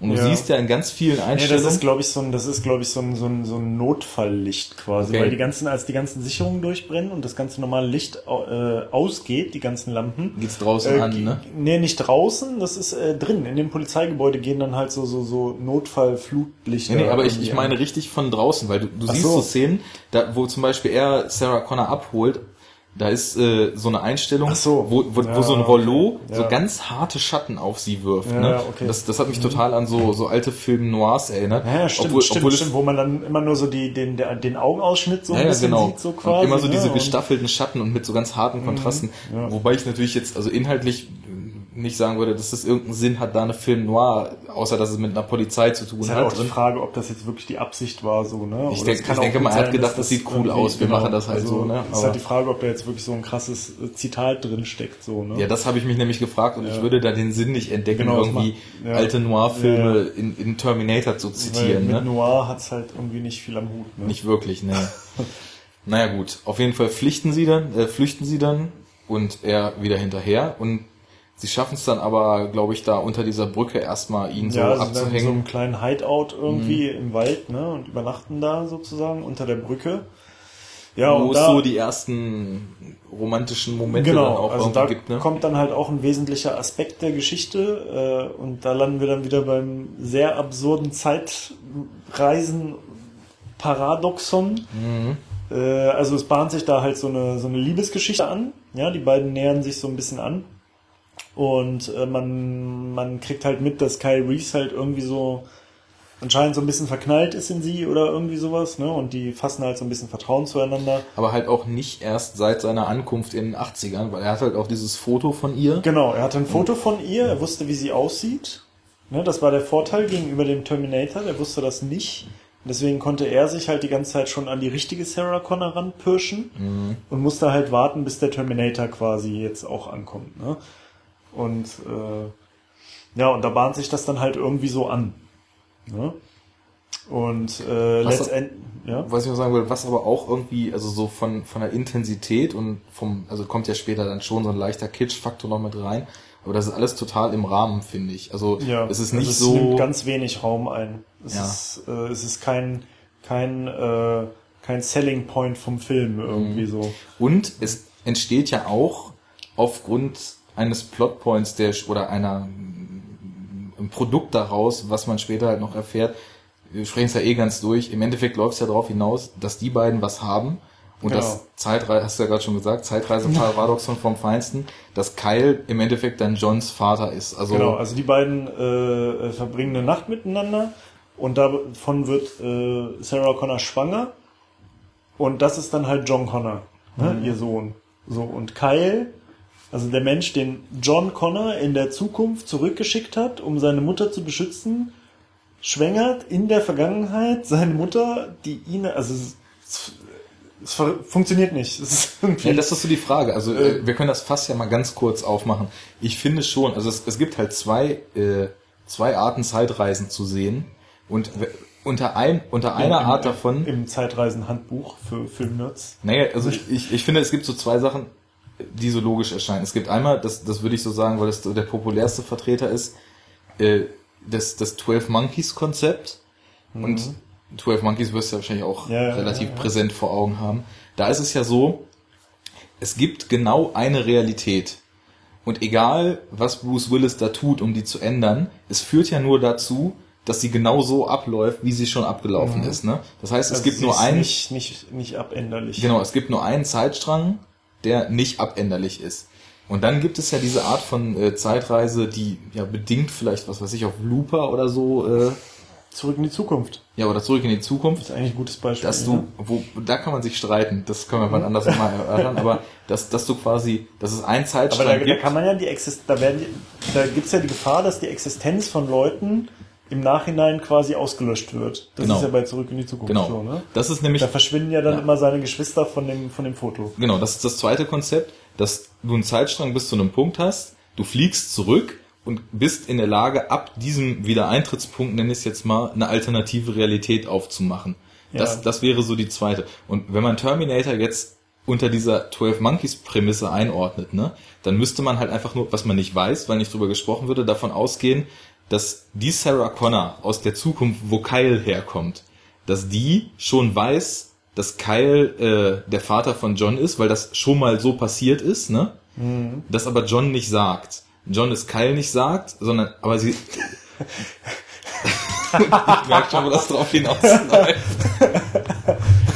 Und, und, ja, und Jens ist nie da. Ja, Jens ist nicht da. Das ist Das ist irgendwie, nee. ne? Nein, aber, also pass auf, das, es gibt diese eine Version der Realität. Und Ja. im ersten Durchlauf war Kyle auch schon da, hat sie geschwängert. Sie hat das halt nie jemandem erzählt. Er hat das Ja, Kind gekriegt okay, ja. und so weiter. Und das, das könnte man dann als End, endlos Loop. Also wenn man jetzt Kyle Okay. betrachtet und John betrachtet, dann würde sich das immer so wiederholen. Aber es gibt nur diese eine Version. Und dass die ganze Zukunft nur so gekommen ist, weil Kyle schon da war. Das wäre dann so, wenn man sagt, es gibt nur diese eine Version und der ist immer alles gleich, in, in der ist immer alles gleich, dann würde Kyle ja immer 1985 oder wann das ist, da auftauchen. Auch wenn aus der Sicht das halt noch nicht passiert ist, sondern erst in 40 Ja, okay, Jahren passieren okay. wird. Ne? Ja. Also unter dem, dem Gesichtspunkt, also finde ich das zumindest, es gibt eine Möglichkeit, wie das Sinn macht. Aber Ja, aber es ist erstmal, also es, es, es äh, tut erstmal weh im Kopf. Irgendwie, wenn man drüber ja, man so. muss sich das Also schon Ja, Ich habe auch über dieses Zeitreisekram schon äh, viel nachgedacht. Also das krankste Beispiel überhaupt ist der Film Primer. Den hast du wahrscheinlich nicht gesehen. Das ist nee. so ein völlig irrer Film. Äh, den hat ein Typ aus den USA irgendwie für, für 9000 Dollar gedreht. Der Typ ist aber irgendwie, hat überhaupt nichts mit Film am Hut, sondern ist eigentlich Mathematiker und hat irgendwie so eine ganz, ganz strange Geschichte entwickelt. da, da äh, gibt so ein paar Ingenieure, die entwickeln so ein Gerät, was eigentlich irgendwie, ich glaube, den Sinn hat, äh, die Gravitationskraft aufzuheben. Ne? Und dann machen sie es irgendwann auf und sehen da drin so einen Pilz, der da gewachsen ist. Der ist aber so groß, dass die haben das halt zehn Stunden angehabt und der ist so groß, dass er da eigentlich hätte Monate drin wachsen müssen. Ne? Und dann finden die raus, dass in diesem Gerät, wenn man da Dinge reinpackt, dass aus deren Realitätssicht sozusagen so ein Time Loop stattfindet. ne? Irgendwie, ich glaube, zwischen dem Punkt, wo man es in die Maschine reintut und den Time Loop oder, oder uns sie anschaltet und dem Moment, wo man sie ausschaltet. Und wenn man die Sachen, also für die Sachen läuft es immer im Kreis, ne? Aber Ja. und dann bauen die das Ding halt so groß, dass sie sich da selber reinlegen können, irgendwie so mit dem mit dem Gedanken, dass sie dann halt so sich sich abends reinlegen und dann halt morgen, also sie machen es morgens an, legen sich abends rein und dann werden sie wieder nach morgens zurück äh, und checken Ja, aber im okay, Laufe des ja. Tages so die die äh, Aktienkurse und sowas und wollen dann damit halt Ah. die dicke Kohle machen. Okay. Das klingt so schon verwirrend, aber wenn du diesen Film siehst, das geht gar nicht. Das ist, der, der geht ziemlich kurz, der geht nur 70 Minuten oder so oder 75. Und 60 Minuten lang ist eigentlich nur Aufbau, ne? Und dann entstehen, also ich habe mir da mal so eine Grafiken angeguckt, entstehen durch Zurückreisen, dann gibt es die Personen in der Zeitebene zweimal, irgendwann müssen die sich dann auch selber umbringen, um irgendwelche Doppelgänger zu beseitigen und so. Dann entstehen Ist wohl. man, ist man ja schon fast wieder im Bereich von Paralleldimensionen. Ja, wenn man das richtig aufdröselt, gibt es wohl in diesem Film innerhalb von 15 Minuten neun Zeitebenen, die da entstehen. shit. Und äh, das, das geht gar nicht klar, das ist Ding. So Mindfuck, ne? Das ist nicht mehr mein Fakt, das ist einfach nur völlig krank. Also es macht halt als Rätsel Spaß, aber du guckst den Film und raffst überhaupt nichts mehr. Ne? Und da ist dann, um wieder zum Thema zurückzukommen, Terminator noch rel relativ easy irgendwie. Und äh, ganz einfach verständlich und mit ein bisschen Auge zudrücken halt äh, auch zu Ja. kaufen. so ne Ja. So, das, Das- passiert unter der Brücke. Ja, nee, nee, nee. Also das bahnt sich hinter der Brücke an. Genau, dann fahren sie ins äh, Dann Motel. fahren sie in so ein Motel. Da passiert dann halt quasi äh, die, das, das Wunder der Zeugung, Mhm. Das Wunder der Schöpfung. das Wunder der Schöpfung. Äh, und Parallel kriegt Arnie irgendwie raus auf ja, weil äh, also Arnie, Arnie ist zu äh, Sarah Connors Mutter gefahren. Ne? Also er, er forstet jetzt systematisch äh, alle Leute aus ihrem Umfeld ab, um irgendwie herauszukriegen, wo sie sein könnte.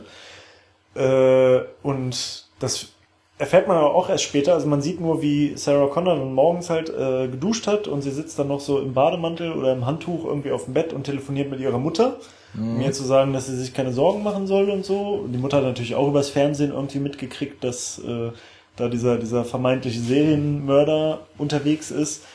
Und ähm, naja, und die Mutter will halt irgendwie immer wissen, so, ja, was denn jetzt los, wo bist denn du? Und ich mache mir solche Sorgen und äh, und will aber immer mir- drauf hinaus, wo sie Genau. ist die ganze Und ich Zeit. habe Todesangst um dich und du willst mir noch nicht mal sagen, wo du bist. Und Sarah sagt halt immer, nein, das ist zu gefährlich, das kann ich nicht und bla bla bla. Naja, und irgendwann rückt sie halt damit raus und sagt, dass sie in dem und dem Hotel da und da ist. Und dann gibt's halt einen Cut und äh, man sieht halt irgendwie ja, so eine, so eine Post-Murder-Scene in so einem Haus, ja, Tür eingetreten, äh, alles chaotisch, äh, alles kaputt. Und äh, es geht halt so weiter zum Telefon, man sieht das Telefon und dann geht die Kamera an der Schnur entlang und zum Hörer und dann sieht man halt, wie der Terminator am Hörer sitzt und die Stimme von der Mutter imitiert und offensichtlich halt die Mutter umgebracht hat. Ne? So, und dadurch ist dann der Terminator wieder im Spiel, Weiß, wo die beiden sind, weiß, wo die beiden sind, genau. macht sich auf den Weg. Ja. Äh, ja, diesmal auf einem Motorrad. Was ja auch äh, ein ikonisches Bild ist, was wir später auch. Ja, erstens ein ikonisches Bild und halt auch natürlich jetzt nochmal noch mal so eine neue Dynamik in diese ganzen Verfolgungsgeschichten reinbringt. Mhm. Weil dann kommt natürlich der Terminator und äh, Sarah Connor und Kyle Reese können gerade so fliehen mit den selbstgebauten Bomben. Ja, und dann kommt, also genau, Reese weiß ja, wir haben später, also wir haben vorher noch so einen Cut in die Zukunft gehabt, irgendwie, wo man noch so, so Verstecke sieht äh, von Menschen, die dann da auch von Terminatoren quasi ausgeräuchert werden, auch ganz kaltblütig. Und das, also da hat er ihr so ein bisschen aus dieser Welt erzählt und ich glaube, das, das äh, feuert in ihr so ein bisschen so diesen Willen an, weil sie ist ja vorher nur so, ich will das alles nicht, ich, ich will nicht. Ja, vor allem, sie glaubt es auch ganz Ja. lange nicht, ne? Also ganz lange nimmt sie ihm die Geschichte halt nicht ab, Mhm. so, ne? Sagt halt, sie will diese Verantwortung nicht, dass sie für die Rettung der Menschheit verantwortlich ist und so weiter. Und als er dann so ein bisschen was erzählt, da, da kommt das dann so langsam. Und naja, er weiß halt auch, seit er Kind ist, wie man irgendwie aus Haushaltsmaterialien reichlich Bomben bauen kann, so Rohrbomben. aus Mottenkugeln. Was sie dann da halt auch machen. Und dann kommt es, also in der Ver nächste Verfolgungsjagd brauchen wir nicht groß ausführen, ist genauso gut wie die erste eigentlich, mhm. ne? nur dass halt dieser Motorradaspekt da noch mit reinkommt. Dann kommt zu einer Szene, wo wir hier auch irgendwie schön gelacht haben. Irgendwie wird der Terminator vom Motorrad geschmissen und liegt halt so auf der Fahrbahn, weil äh, durch die Bombe er da irgendwie runtergeworfen wurde. Mhm. Und dann sieht man halt einen Schnitt auf einen Truck, der halt über ihn rüberfährt. Und Ganz also es ist, es ist halt eine gerade Straße. So der, Termi der, Terminator liegt da auf so einem Highway und plötzlich ist es halt sind, so ein Truck auch, da. Es sind auch vor allem keine anderen Autos. Nee, gar nichts. So. Und plötzlich so ein Truck da und überfährt ihn und es rumpelt und dann sieht halt so einen Schnitt auf den Truckfahrer und der oh, halt so was war das denn? Was war das denn? Als ob man das nie sehen würde. Nee, du, du, fährst halt so 500 Meter auf so einen Typen und auch auf so brennende Wracks zu, die da auf der Straße sind. Und dann rumpelst und du fragst dich, was das denn war. Naja, er hält an, das ist das Problem. Er hätte es lieber nicht tun sollen. Mhm. Dann chartert sich äh, Arnie den Truck und dann gibt's halt ah, Arnie ist aber schon sichtlich noch mehr angeschlagen. Ne? Hinkt also, auch sogar schon. Genau, er wurde ja jetzt richtig krass von so einem riesen, von diesem riesen LKW, Tanklaster ist es sogar, ne? Ja. Von so einem Tanklaster überrollt und äh, also sein Gesicht ist halt ne, von seiner von seiner menschlichen Form ist noch mehr weg so. Er ist blutüberströmt. Überall sieht man seinen seinen äh, Metallskelett durchblitzen und der sieht halt äh, auch geil gemacht, ne? Also geil von der Maske, Absolut. so wie das aussieht. Ne? Da sieht es dann auch wirklich gut aus. Also im Gegensatz zu dieser aus, zu dieser ja. Operationsszene. Und, ähm, er hinkt halt schon, ne? Also er ist so ein bisschen beeinträchtigt, beeinträchtigt, weil er halt jetzt so krass übergemangelt wurde. Äh, ja, steigt in den Truck, und ne, dann schmeißt die beiden Typen raus. Gibt's einen der coolsten Shots des Films, der, den ich irgendwie so ein bisschen wie Michael Bay in gut finde. Also es, es gibt halt so diesen, diese, diese Einstellung, die beiden fliehen halt zu Fuß, ne? Genau, auf diesem Highway, auf dieser Straße. Der aber so, so eine leicht äh, so eine gerundete Brückenform hat. Und hinter ihnen taucht so, so hinter dem Highway-Horizont quasi dieser Truck auf. Und Mit das so ist, leichten Nebel und Scheinwerfer in dem Nebel und so, ne? Ja, und das ist irgendwie so, ein, so eine Einstellung. Erstmal sieht es un unheimlich gut aus. Und das ist irgendwie das, was auch Michael Bay ständig macht. Wir haben uns ja letztens irgendwie dieses Video angeguckt, What is Bayham, ne? Ja. Und äh, du hast halt immer irgendwie kleine Dinge im Hintergrund und irgendwas, äh, kleine Dinge im Vordergrund oder Menschen im Vordergrund und irgendwas Großes, was im Hintergrund passiert. So, äh, genau. Ran so, ne? Aber immer aus so einer Schräge, so von so schräg unten gefilmt und so oft, ne? Es wirkt halt hier nicht so überdimensioniert und deswegen halt, du hast halt richtig das Gefühl, dass, dass die beiden eigentlich kaum eine Chance haben, weil von hinten so eine, so eine Macht auf die zugewalzt ja, aber das ist, kommt. Aber das ne? ist ja metaphorisch für, für diesen ganzen Film. Also das ist ja, das ist ja genau das, was, was der halt so gut rüberbringt.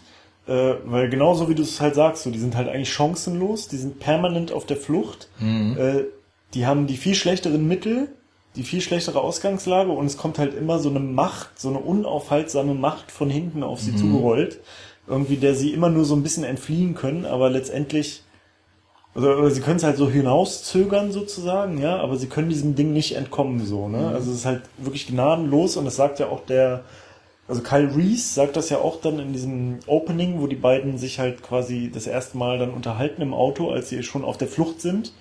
Und der, der Plot so ein bisschen erklärt wird, sagt Kyle Reese das halt auch so richtig gut gespielt, dann halt irgendwie so, ja, also passen Sie auf, Sie müssen halt verstehen, äh, das ist halt eine Maschine, die ist gnadenlos, mit der können Sie nicht verhandeln, mhm. mit dem können Sie nicht reden, der hat keine Vernunft und der hat auch keine Moral und kein, kein Mitleid oder sonst was, sondern dieses Ding wird halt so lange auf sie Jagd machen, bis sie tot sind, so.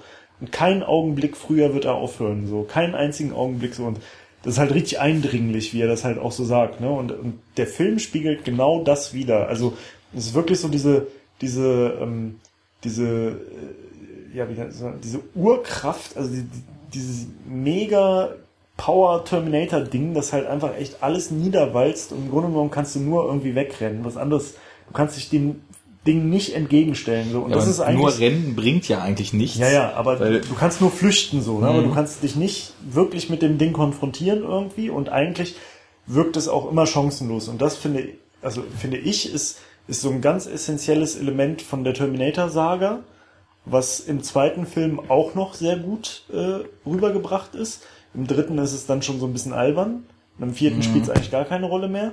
Aber das ist für mich eigentlich so das, das, das Kernelement von, von Terminator und das, das vermittelt er halt auf ganz vielen Ebenen. Das vermittelt ja. er halt so durch das, was du direkt siehst, ne? Das vermittelt er durch das Tempo von dem Film, durch, durch die Inszenierung, äh, durch, die, durch die Bildsprache, dann halt durch diese kleinen äh, Sachen, die uns aufgefallen sind, dass es zum Beispiel immer wieder dieses Thema gibt, dass eine Maschine oder ein Fahrzeug irgendwas anderes Kleines so plattwalzt, ne?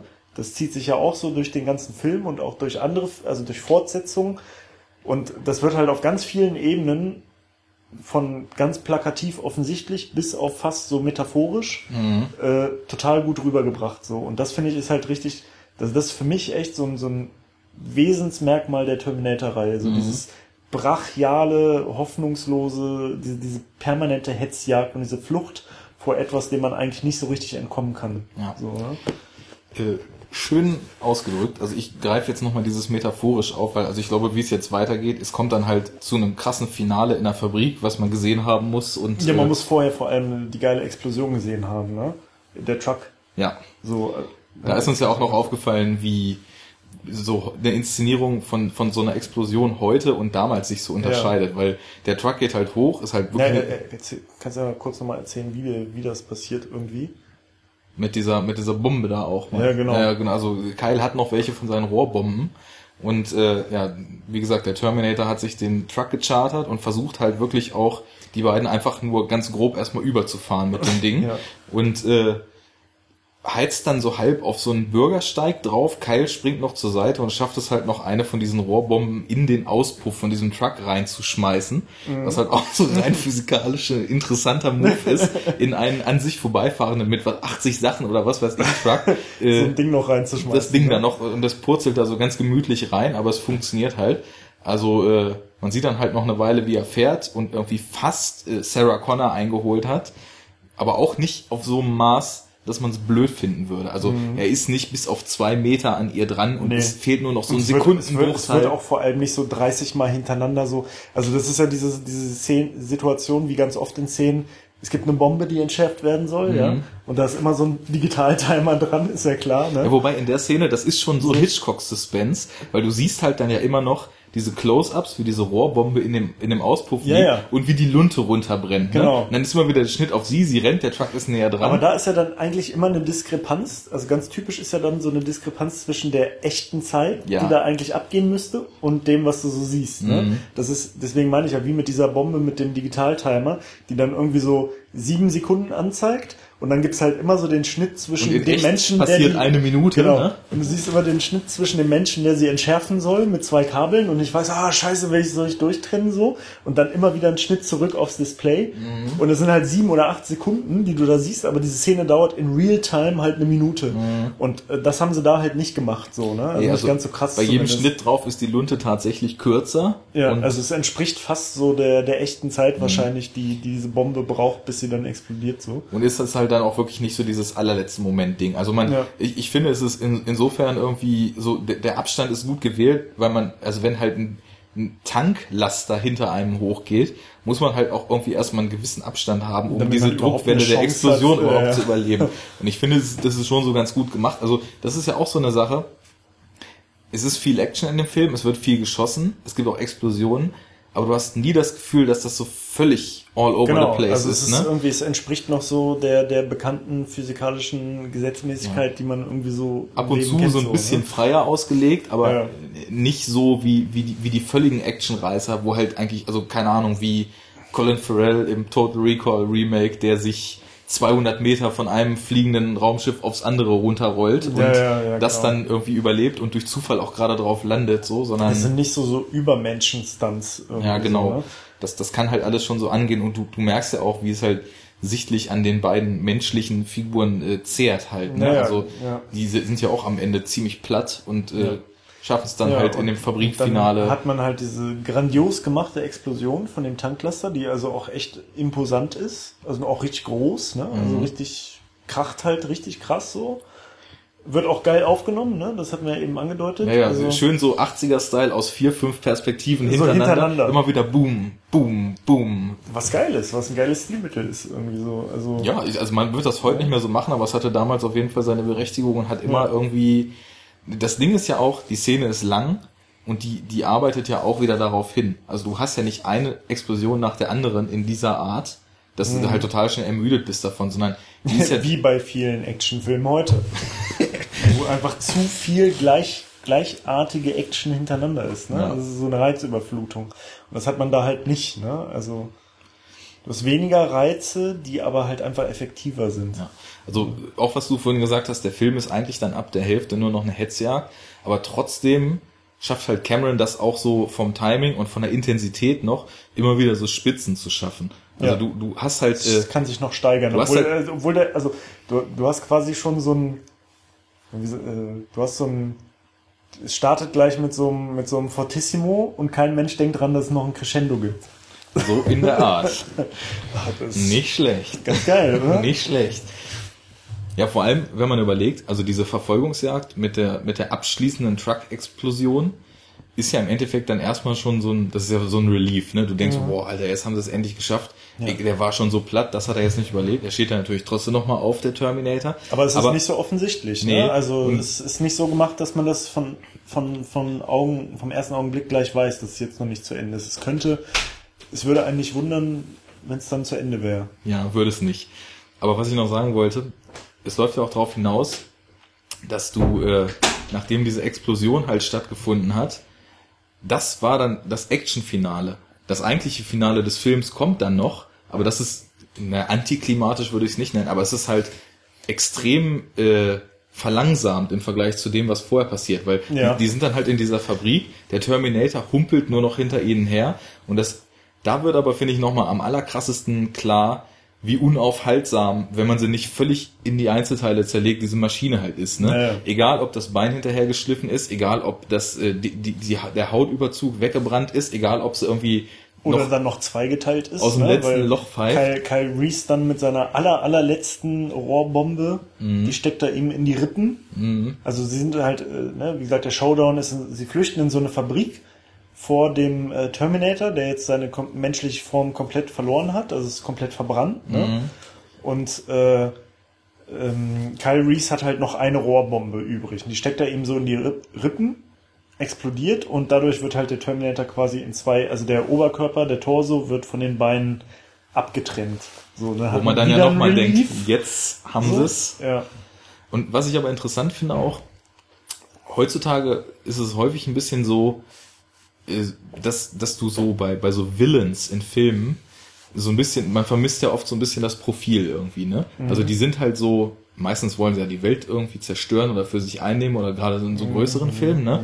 Und da wird aber trotzdem, da wird irgendwie versucht, den Villains so ein, so ein total krasses psychologisches Profil zu geben, aber sie wirken halt viel, viel weniger bedrohlich als diese Maschine in Terminator, die ja, nur eine einzige sagt. Eigenschaft hat, ne? Ja. Also das Ding hat ja nur die Eigenschaft, es ist darauf programmiert, sie zu töten und wird nicht damit aufhören, bis das passiert ist. Ne? Ja. Und im Endeffekt geht es ja auch so äh, weitergedacht um die um die Rettung der Menschheit und so weiter, aber das läuft halt alles in einem viel kleineren Rahmen ab, ne? Es ist halt im Endeffekt, es fühlt sich wie so ein wie so ein Mann gegen Mann Thriller, nur dass der eine Mann oder also Mann gegen Frau, nur dass der eine halt eine Maschine ist, ne? Mhm. Das ist das ist halt viel geerdeter noch als äh, die ganze Welt ist in Gefahr, alles explodiert. Ich ja, hatte, dieser Gedanke ist gar nicht immer so, so vorherrschend, ne? Nee, in es, großen es Teilen. Passiert auf so einer viel direkteren Ebene, ja. ne?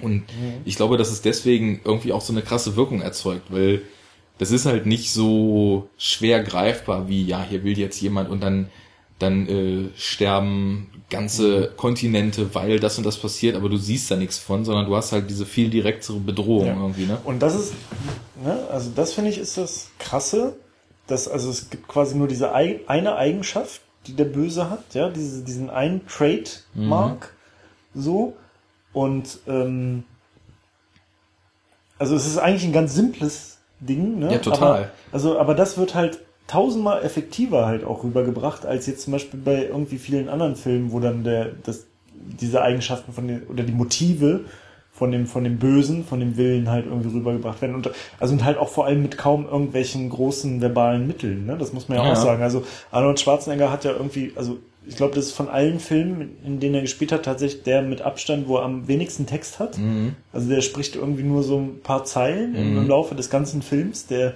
der arbeitet halt im Grunde genommen eigentlich nur mit Mimik und so, ne? Und das macht er halt sehr gut, weil wie gesagt, die Rolle ist wirklich ihm wie auf dem Leib geschrieben, weil eigentlich, also sie, die Schwächen, die man Arnold Schwarzenegger vielleicht unterstellt, also mit Sicherheit unterstellen kann als schauspielerisch, also der ist halt der ist halt schauspielerisch natürlich in seinem Repertoire eingeschränkt so. Ja, ja, sicher. Das ist halt kein Robert De Niro oder so, ja. Aber das, was ihm eigentlich so als Schwäche vorgeworfen, kann, vorgeworfen werden kann, dieses Hölzerne, dieses Bleierne, also das ist da halt eine Stärke von ihm, ne? Also die, die haben ja. das zu Stärken umgemodelt und dadurch ist er die perfekte Besetzung für diesen Terminator. Und selbst als Arnold Schwarzenegger dann quasi keine Rolle mehr spielt und als der Terminator halt nur noch diese Maschine ist, wo du jetzt nicht mehr mit Mimik und solchen Geschichten arbeiten kannst, selbst da vermitteln sie es halt so krass. Ja. Obwohl diese Maschine dann gar nicht mehr spricht und äh, ja, das ist das, was ich vorhin meinte. Da ist, da ist halt alles, was er vorher schon extrem gut transportiert und was halt auch so durch die, durch die Rahmenbedingungen des Films irgendwie super unterstützt wird, ist da halt nochmal so auf den Kern runtergekocht. Und da hast du dann einfach nochmal, da siehst du dann auch der, dieser Bedrohung so ins Auge, wie sie eigentlich ist. Da ist quasi so die Maske gefallen und du hast nur noch mhm. diesen, das, was es eigentlich ist, der Roboter aus der Zukunft. Mit dem, der, mit dem Kill auf. Genau, der sie umbringen will. Naja, dann gibt's ja zum Glück die Presse, nachdem der schon zweigeteilt war. und Ja genau, er ist dann zweigeteilt und äh, steht plötzlich auch wieder auf. Kyle Reese ist mittlerweile tot. Mhm. Er ist mhm. gestorben bei der Explosion von dem Terminator, weil er dadurch eine Treppe runtergefallen ist und er war sowieso schon halt sehr angeschlagen. Äh, Sarah Connor richtet sich auf, guckt, ob mit Kyle alles in Ordnung ist, sieht, dass er halt tot ist und dann äh, greift auf einmal wieder der Terminator nach ihr so und krabbelt ihr halt hinterher. Hat mittlerweile mhm. keine Beine mehr. Ne? Äh, der Climax wird noch krasser wieder, also es ja, aber geht wieder hoch so. Immer ne? langsamer, das ist das, was ich eben meinte. Also erst hinkt er ihnen hinterher. Ja, aber es ist trotzdem intensiver. Ja, halt, da, ne? ist er, schon, da ist er schon langsam, aber äh, dann ist es im Endeffekt so, als, als ihm dann die Beine fehlen, kriecht er hinterher, ist noch langsamer, aber sie kann ja halt auch nicht mehr. Also nach, nachdem schon, was weiß ich, wie viel Explosion um sie rum passiert ist und ich glaube, sie kann auch an dem Punkt, obwohl sie so aus dieser Zukunftsgeschichte von ihm und so halt diese Kraft geschöpft hat, die sie brauchte, um mhm. überhaupt so diese, diese Flucht noch weiter durchzustehen, sie kann auch, glaube ich, einfach mental nicht mehr, weil das ist ja, dann, ja, das ist dann einfach ja. der Punkt, wo äh, ja und obwohl es an Tempo verliert, gewinnt es aber an Dramatik. Genau. Mhm. Und äh, naja, was macht sie? Sie sind ja in so einem Fabrikkomplex. Sie läuft halt durch so eine geöffnete Hydraulikpresse. Der Terminator folgt ihr. Sie kann dann natürlich, also ganz praktisch, ganz praktischerweise ist dann da so ein Gitter, was sie runterziehen kann, äh, um den Terminator sozusagen einzusperren, was halt auch irgendwie so ein bisschen naja, bei solchen Pressen gibt's schon Sicherheitsvorrichtungen. Ja, ja, ob die nun genau so aussehen, auf das jeden ist Fall. halt die, die Frage, sie, wie ob du aus 500 Metern genau. auf dem Highway den sie, Typen ja. nicht siehst. Ne? Sie krabbelt also aus der Presse, zieht dieses Gitter runter, der Terminator ist quasi in der Presse gefangen. Der Arm äh, ist noch durchgestreckt durch das Gitter, versucht sie zu erwürgen und sie äh, kommt dann mit der Hand gerade noch an die Betätigung für diese Presse. So betätigt die Presse und dann wird halt der, der Terminator halt zerquetscht. Nachdem sie ja. ihm nochmal in die Augen guckt und faucht, You're terminated, fucker. Was auch eine ziemlich geile Line ist auf jeden mhm. Fall. Ähm, ja, und dann äh, tatsächlich erreicht der Film dann halt äh, sein, ja nicht sein Ende, also es geht noch kurz weiter. Es gibt noch eine kurze äh, Szene. aber sozusagen die Bedrohung ist dann erstmal ja. Ne? Also der, der, es, kommt, es, es gibt dann wirklich den Relief. Ja? Dann also wirklich. Das, genau. was ich auch dadurch, äh, das ist ja, was wir gar nicht dazu gesagt haben, das ist natürlich alles auch nachts passiert gerade und obwohl man alles erkennen kann, ist die zweite, also so die, die Finalhälfte des Films dann halt auch in dieser Fabrik, das ist relativ düster und dunkel alles, ne? Und dann ist halt, ist halt Schnitt und ist es wieder Tag und die Sonne scheint und so weiter. Und wir hatten uns ja gefragt, also noch bevor wir am Ende waren im Film, ob eigentlich diese ganze Story von wegen äh, Kyle ist der Vater von John Connor und so weiter, ob das eigentlich erst im Sequel aufgemacht wurde. Aber das kommt ja dann am Ende, dass sie dann dieses Foto, äh, genau. da, da, schießt ja dieser kleine mexikanische Junge das Foto von ihr, was dann das ist, was Kyle aus der Zukunft wieder mit zurückgebracht hatte, ne? Genau. Weil John genau. es ihm gegeben hat. Und dann spricht sie ja quasi so noch zu ihrem ungeborenen Sohn schon so ins, Ja, ins Leere sie- und sagt sie, so, Sie, nee, sie nimmt ja Tapes auf. Sie Ach, nimmt genau, mit einem stimmt, ja. Recorder so Kassetten auf, um halt so was, Botschaften. was nimmt die auf? Ka Kassetten? Kassetten, ja, also ne, die zwei CDs mit dem Plastikding drumherum. Äh, und äh, ja, um so Botschaften halt an den noch nicht geborenen Sarah äh, äh, John Connor zu schicken. Also sie ist halt schwanger. Man sieht, sie hat jetzt einen Bauch. Sie fährt mit einem Jeep Richtung. Sie ist in Mexiko, glaube ich schon, oder fährt so zur mexikanischen Grenze. Ähm, und da ist, muss sie zum Tanken halten und ein kleiner mexikanischer Junge spricht sie an, hat ein Foto von ihr gemacht und möchte 5 Dollar dafür haben. Und äh, sie kauft dieses Foto für 4 Dollar. Richtig gut gehandelt. Cinco dólares, señorita. Und dann sagt sie halt, nee, nur 4.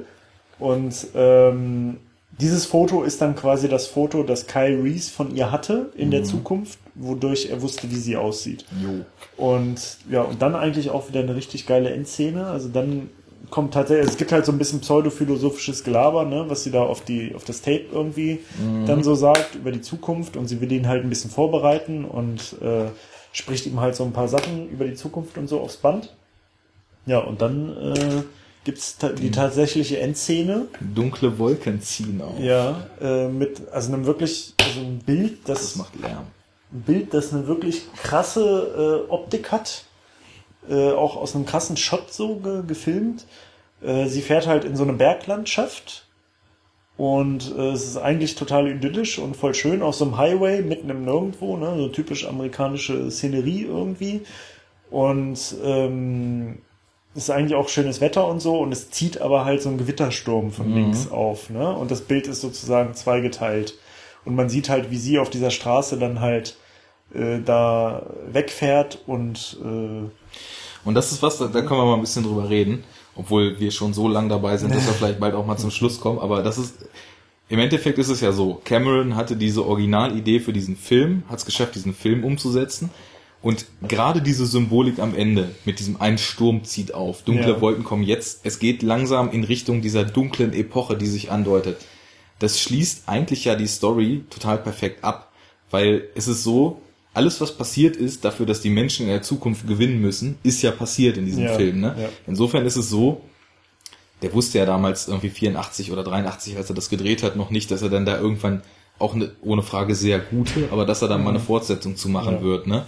Und das ist so, so ein bisschen das Ding, finde ich, wie bei Matrix, ne? Matrix hat's, hat auch so ein Ende, so alles, was passiert ist, damit äh, diese Grundidee zu einem Ende, was man sich selber denken muss, aber was eigentlich abgeschlossen ist, führt. Mhm. also ist es passiert, ne? benötigt einfach keine Fortsetzung. Genau, ne? das, das ist eigentlich so, und, und das Ende ist auch daraufhin ausgelegt, dass es eigentlich keine geben sollte. Also so, so bei Matrix am Ende, da, da spricht ja Neo nochmal so zu den Zuschauern aus dem Off halt, dann siehst du ihn in dieser Telefonzelle und dann fliegt er dann ja so Superman-mäßig da irgendwie Ja, los, ja. weil er jetzt halt so der Chef ist. Und das suggeriert ja sowas wie, er hat jetzt die Power, um die Maschinen zu besiegen, die Menschheit wird es schaffen. Mhm. Ne? Und genauso ist es halt hier. Sie haben es geschafft, den Terminator zu besiegen.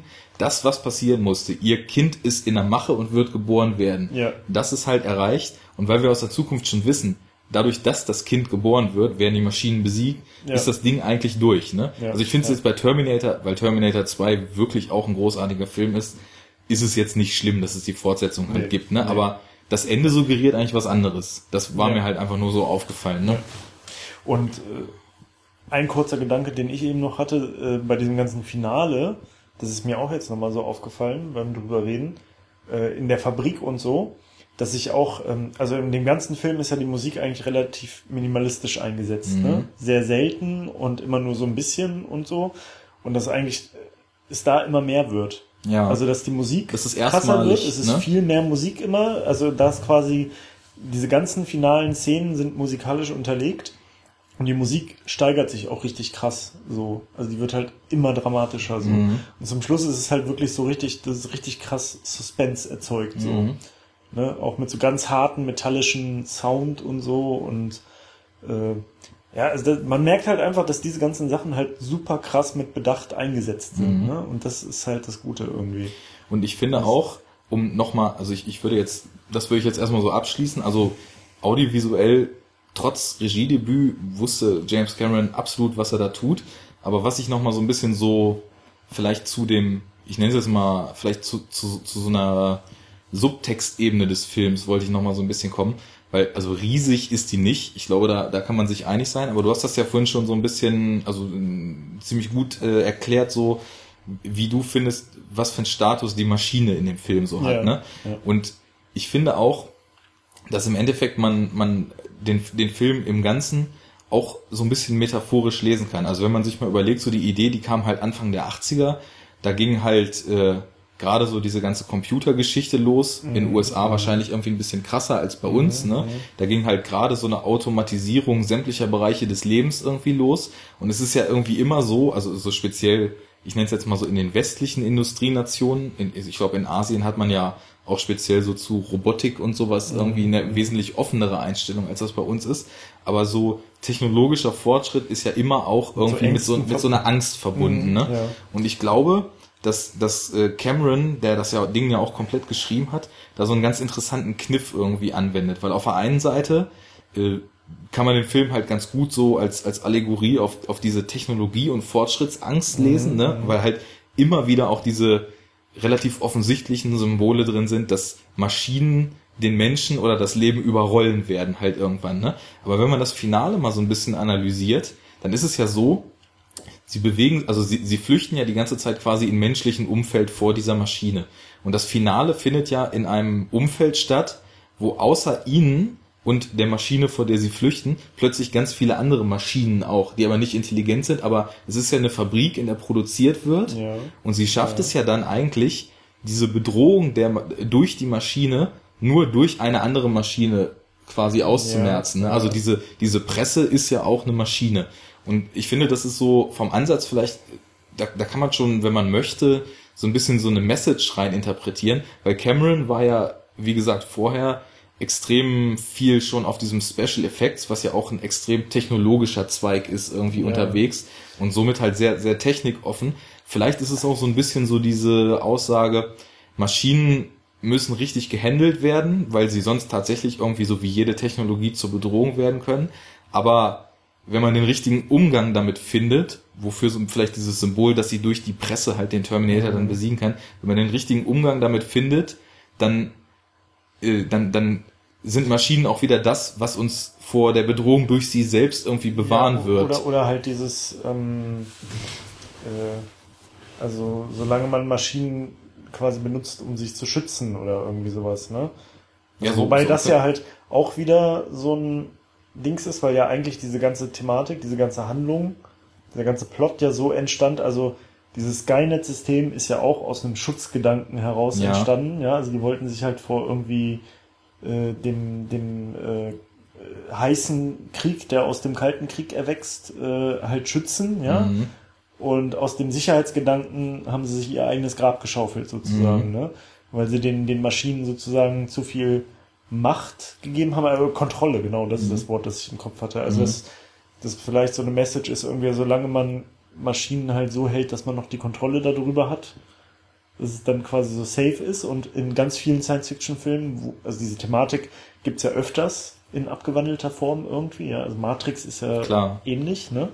Ähm, und da benutzen sie ja aber halt auch Maschinen, um gegen die Maschinen irgendwie vorzugehen oder Technik. Ja, sicher. Aber die ist halt meistens nicht so hochentwickelt wie die Maschinen, gegen die sie, ne? Mhm. Also, äh, dass da diese, diese Frage der Kontrolle halt irgendwie eine Rolle spielt, so, ne? Und dadurch dann natürlich auch, wie entwickelt sind die und dann könnte man natürlich die Frage aufwerfen, moralisch so, äh, ja, also, oder ethisch, äh, ist es denn jetzt legitim und überhaupt okay, sozusagen Maschinen über einem gewissen Intelligenzgrad und einer gewissen Komplexität irgendwie herzustellen und ist dann nicht die Gefahr, dass die irgendwann schlauer werden als wir selbst? Ja. Und ist es sozusagen, also haben wir das Recht, irgendwie äh, Gott zu spielen sozusagen und halt die, die Schöpfung neu zu erfinden und neue Wesen zu erschaffen, die eigentlich noch krasser sind als wir selber und und so weiter oder schaufelt man da nicht so sein eigenes Grab? Weil diese Thematik gibt's ja immer wieder in solchen science Ja, fiction das ist ja einer der Grundgedanken, ne? Und ich würde auch sagen, dass jetzt Terminator vielleicht nicht unbedingt der Film ist, der diese Fragen also äh, wirklich äh, ins kleinste Detail auslotet, aber das, Nee, das aber er stellt halt so ein paar Grundsatzfragen, Ja. kann man da schon rauslesen. und er hat auch so ein paar Statements drin. Also ich Ja. meine, dass dass die Auslöschung der Menschheit durch etwas Menschengeschaffenes im Endeffekt erstmal fast passiert.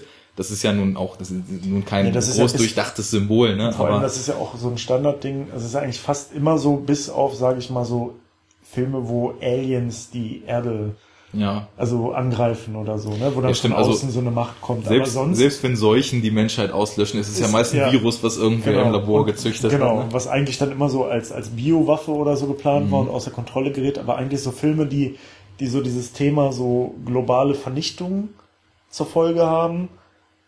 Also da würde ich jetzt gefühlt sagen, dass eigentlich es fast immer dann darauf zurück, auf die Menschen zurückzuführen ist, dass sie eigentlich selber schuld sind, dass Ja. irgendwas außer Kontrolle geraten ist. Es sei denn jetzt halt wie bei äh, Independence Day oder so, äh, dass halt Aliens von draußen kommen, so, ne? Weißt du, es, es gibt so einen gewissen Schlag an Regisseuren, da braucht man sich eigentlich gar nicht erst Gedanken drüber machen, was das vielleicht bedeuten soll.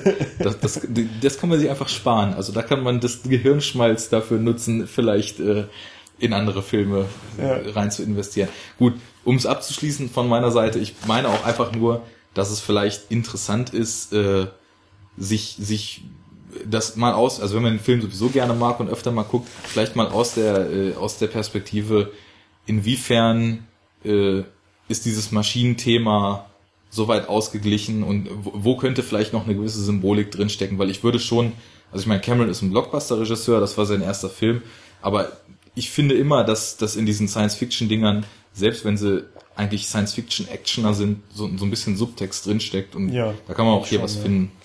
Ja, würde ich auch so sagen. Also man kann, der Film funktioniert halt auf vielen Ebenen, ne? Also das ist, man kann ihn sich halt angucken, also wenn man sagt, okay, ich will jetzt einen super straighten Action-Film halt so, Mhm. funktioniert da super geil. Wenn man sagt, ich will einen Film, einen coolen Science-Fiction-Film, der irgendwie äh, geile Effekte hat und so und geile Ideen hat, wie, das ist ja immer das Interessante, finde ich, an Science-Fiction-Filmen, weil die ja halt dann oft so einen Zukunftsbezug haben. Äh, Und das Interessante ist ja immer, dass, dass da halt immer so Ideen ein bisschen weiter gesponnen werden, so, wie sieht denn das und das mal in 20, 30 Jahren aus? Ja, ja. Wie ist das eigentlich, wenn der technische Fortschritt das und das ermöglicht und so? Da funktioniert's. Und es funktioniert halt auch, also in einem begrenzten Maße natürlich, aber es funktioniert halt auch, wenn man, sag ich mal, unter so einem moralisch-metaphorischen Aspekt sich das anguckt. Ne? Ja. Und äh, das ist halt cool. Also du kannst den Film ohne große Ansprüche sehen und wirst ihn trotzdem geil finden, weil er einfach handwerklich ein richtig gut gemachter Film ist. Also wirklich richtig, richtig gut. Und du kannst aber halt auch viel draus ziehen, so ein bisschen inhaltlich und metaphorisch und über Bildsprache und ähm, wie Sachen transportiert werden und kleine Verweise und äh, solche Geschichten. Ne? Und das finde ich halt immer cool so. Also ähm, wenn, wenn der halt einfach auf verschiedenen Ebenen einen ansprechen kann und halt auch auf jeder echt zuverlässig funktioniert so. Und halt nicht nur wie bei vielen anderen Blockbuster-Filmen oder Science-Fiction-Filmen oder so, die dann nur noch auf der Ebene funktionieren, wenn, du sagst, okay, ich will jetzt irgendwie so ultra krasse Action und ich will meinen Kopf ausschalten und ich will irgendwie zweieinhalb Stunden im Kino jetzt irgendwie äh, unfassbare Popcorn-Action sehen und Dauer berieselt werden mit Explosionen und Special Effects und eine Sache, die krasser ist als die andere so. Ne? Ja, ich glaube, das ist ein ganz schönes Schlusswort, was ich jetzt nochmal komplett so wiederholen könnte, aber ich stimme dir einfach zu, weil ich sehe das mit dem Film absolut genauso. Also es ist auf jeden Fall ein Top-Film. Ein paar Szenen sind ja gar nicht mal gealtert, sondern ein paar Szenen sieht man halt an, dass er nicht so das Riesenbudget hatte, aber auch da wurde das Beste draus gemacht. Ja, aber man kann ihn immer noch gucken. Also immer noch gut und es ist ganz selten irgendwie cheesy und ich finde, also der ist halt einfach gut gealtert. definitiv. So und ähm, ja, muss man sich angucken. Also wenn man irgendwie ein Filmnerd ist, wenn man auf Action steht, wenn man auf Science Fiction steht, eigentlich Pflicht, Pflichtfilm. Ja, und äh, Also- auch wenn man allein auf der Couch sitzt, wenn man mit äh, Kumpels einen lustigen Filmabend haben will, wenn man äh, ja zu je Terminator ist ein Film für die ganze Familie und zu, zu jeder Für die ganze Familie, die nur aus jeder über 18-jährigen Situation. Menschen besteht. genau. Ja, würde ich sagen, filmtechnisch Hammers, ne? Ja, wollen wir jetzt noch ganz kurz über die Fortsetzung oder irgendwie was sagen? Oder?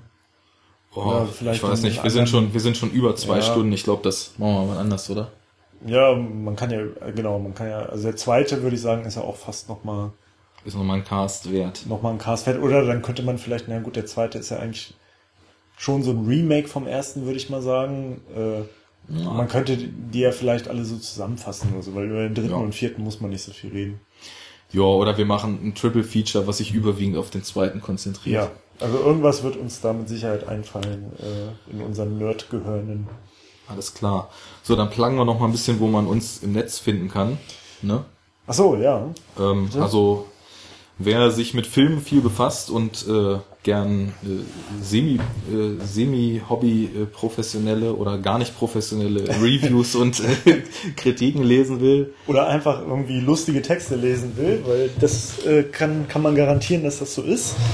Der kann meinen Blog namens weltamdraht.blogsport.de, nicht Spot, sondern Sport, wie der deutsche Sport, äh, sich mal angucken. Da schreibe ich über das, was ich sehe und für gut oder schlecht oder mittelmäßig befinde. Schreibe ich mal lange, mal kurze Texte, mal nur so ein paar Ideen, mal gebe ich mir richtig Mühe.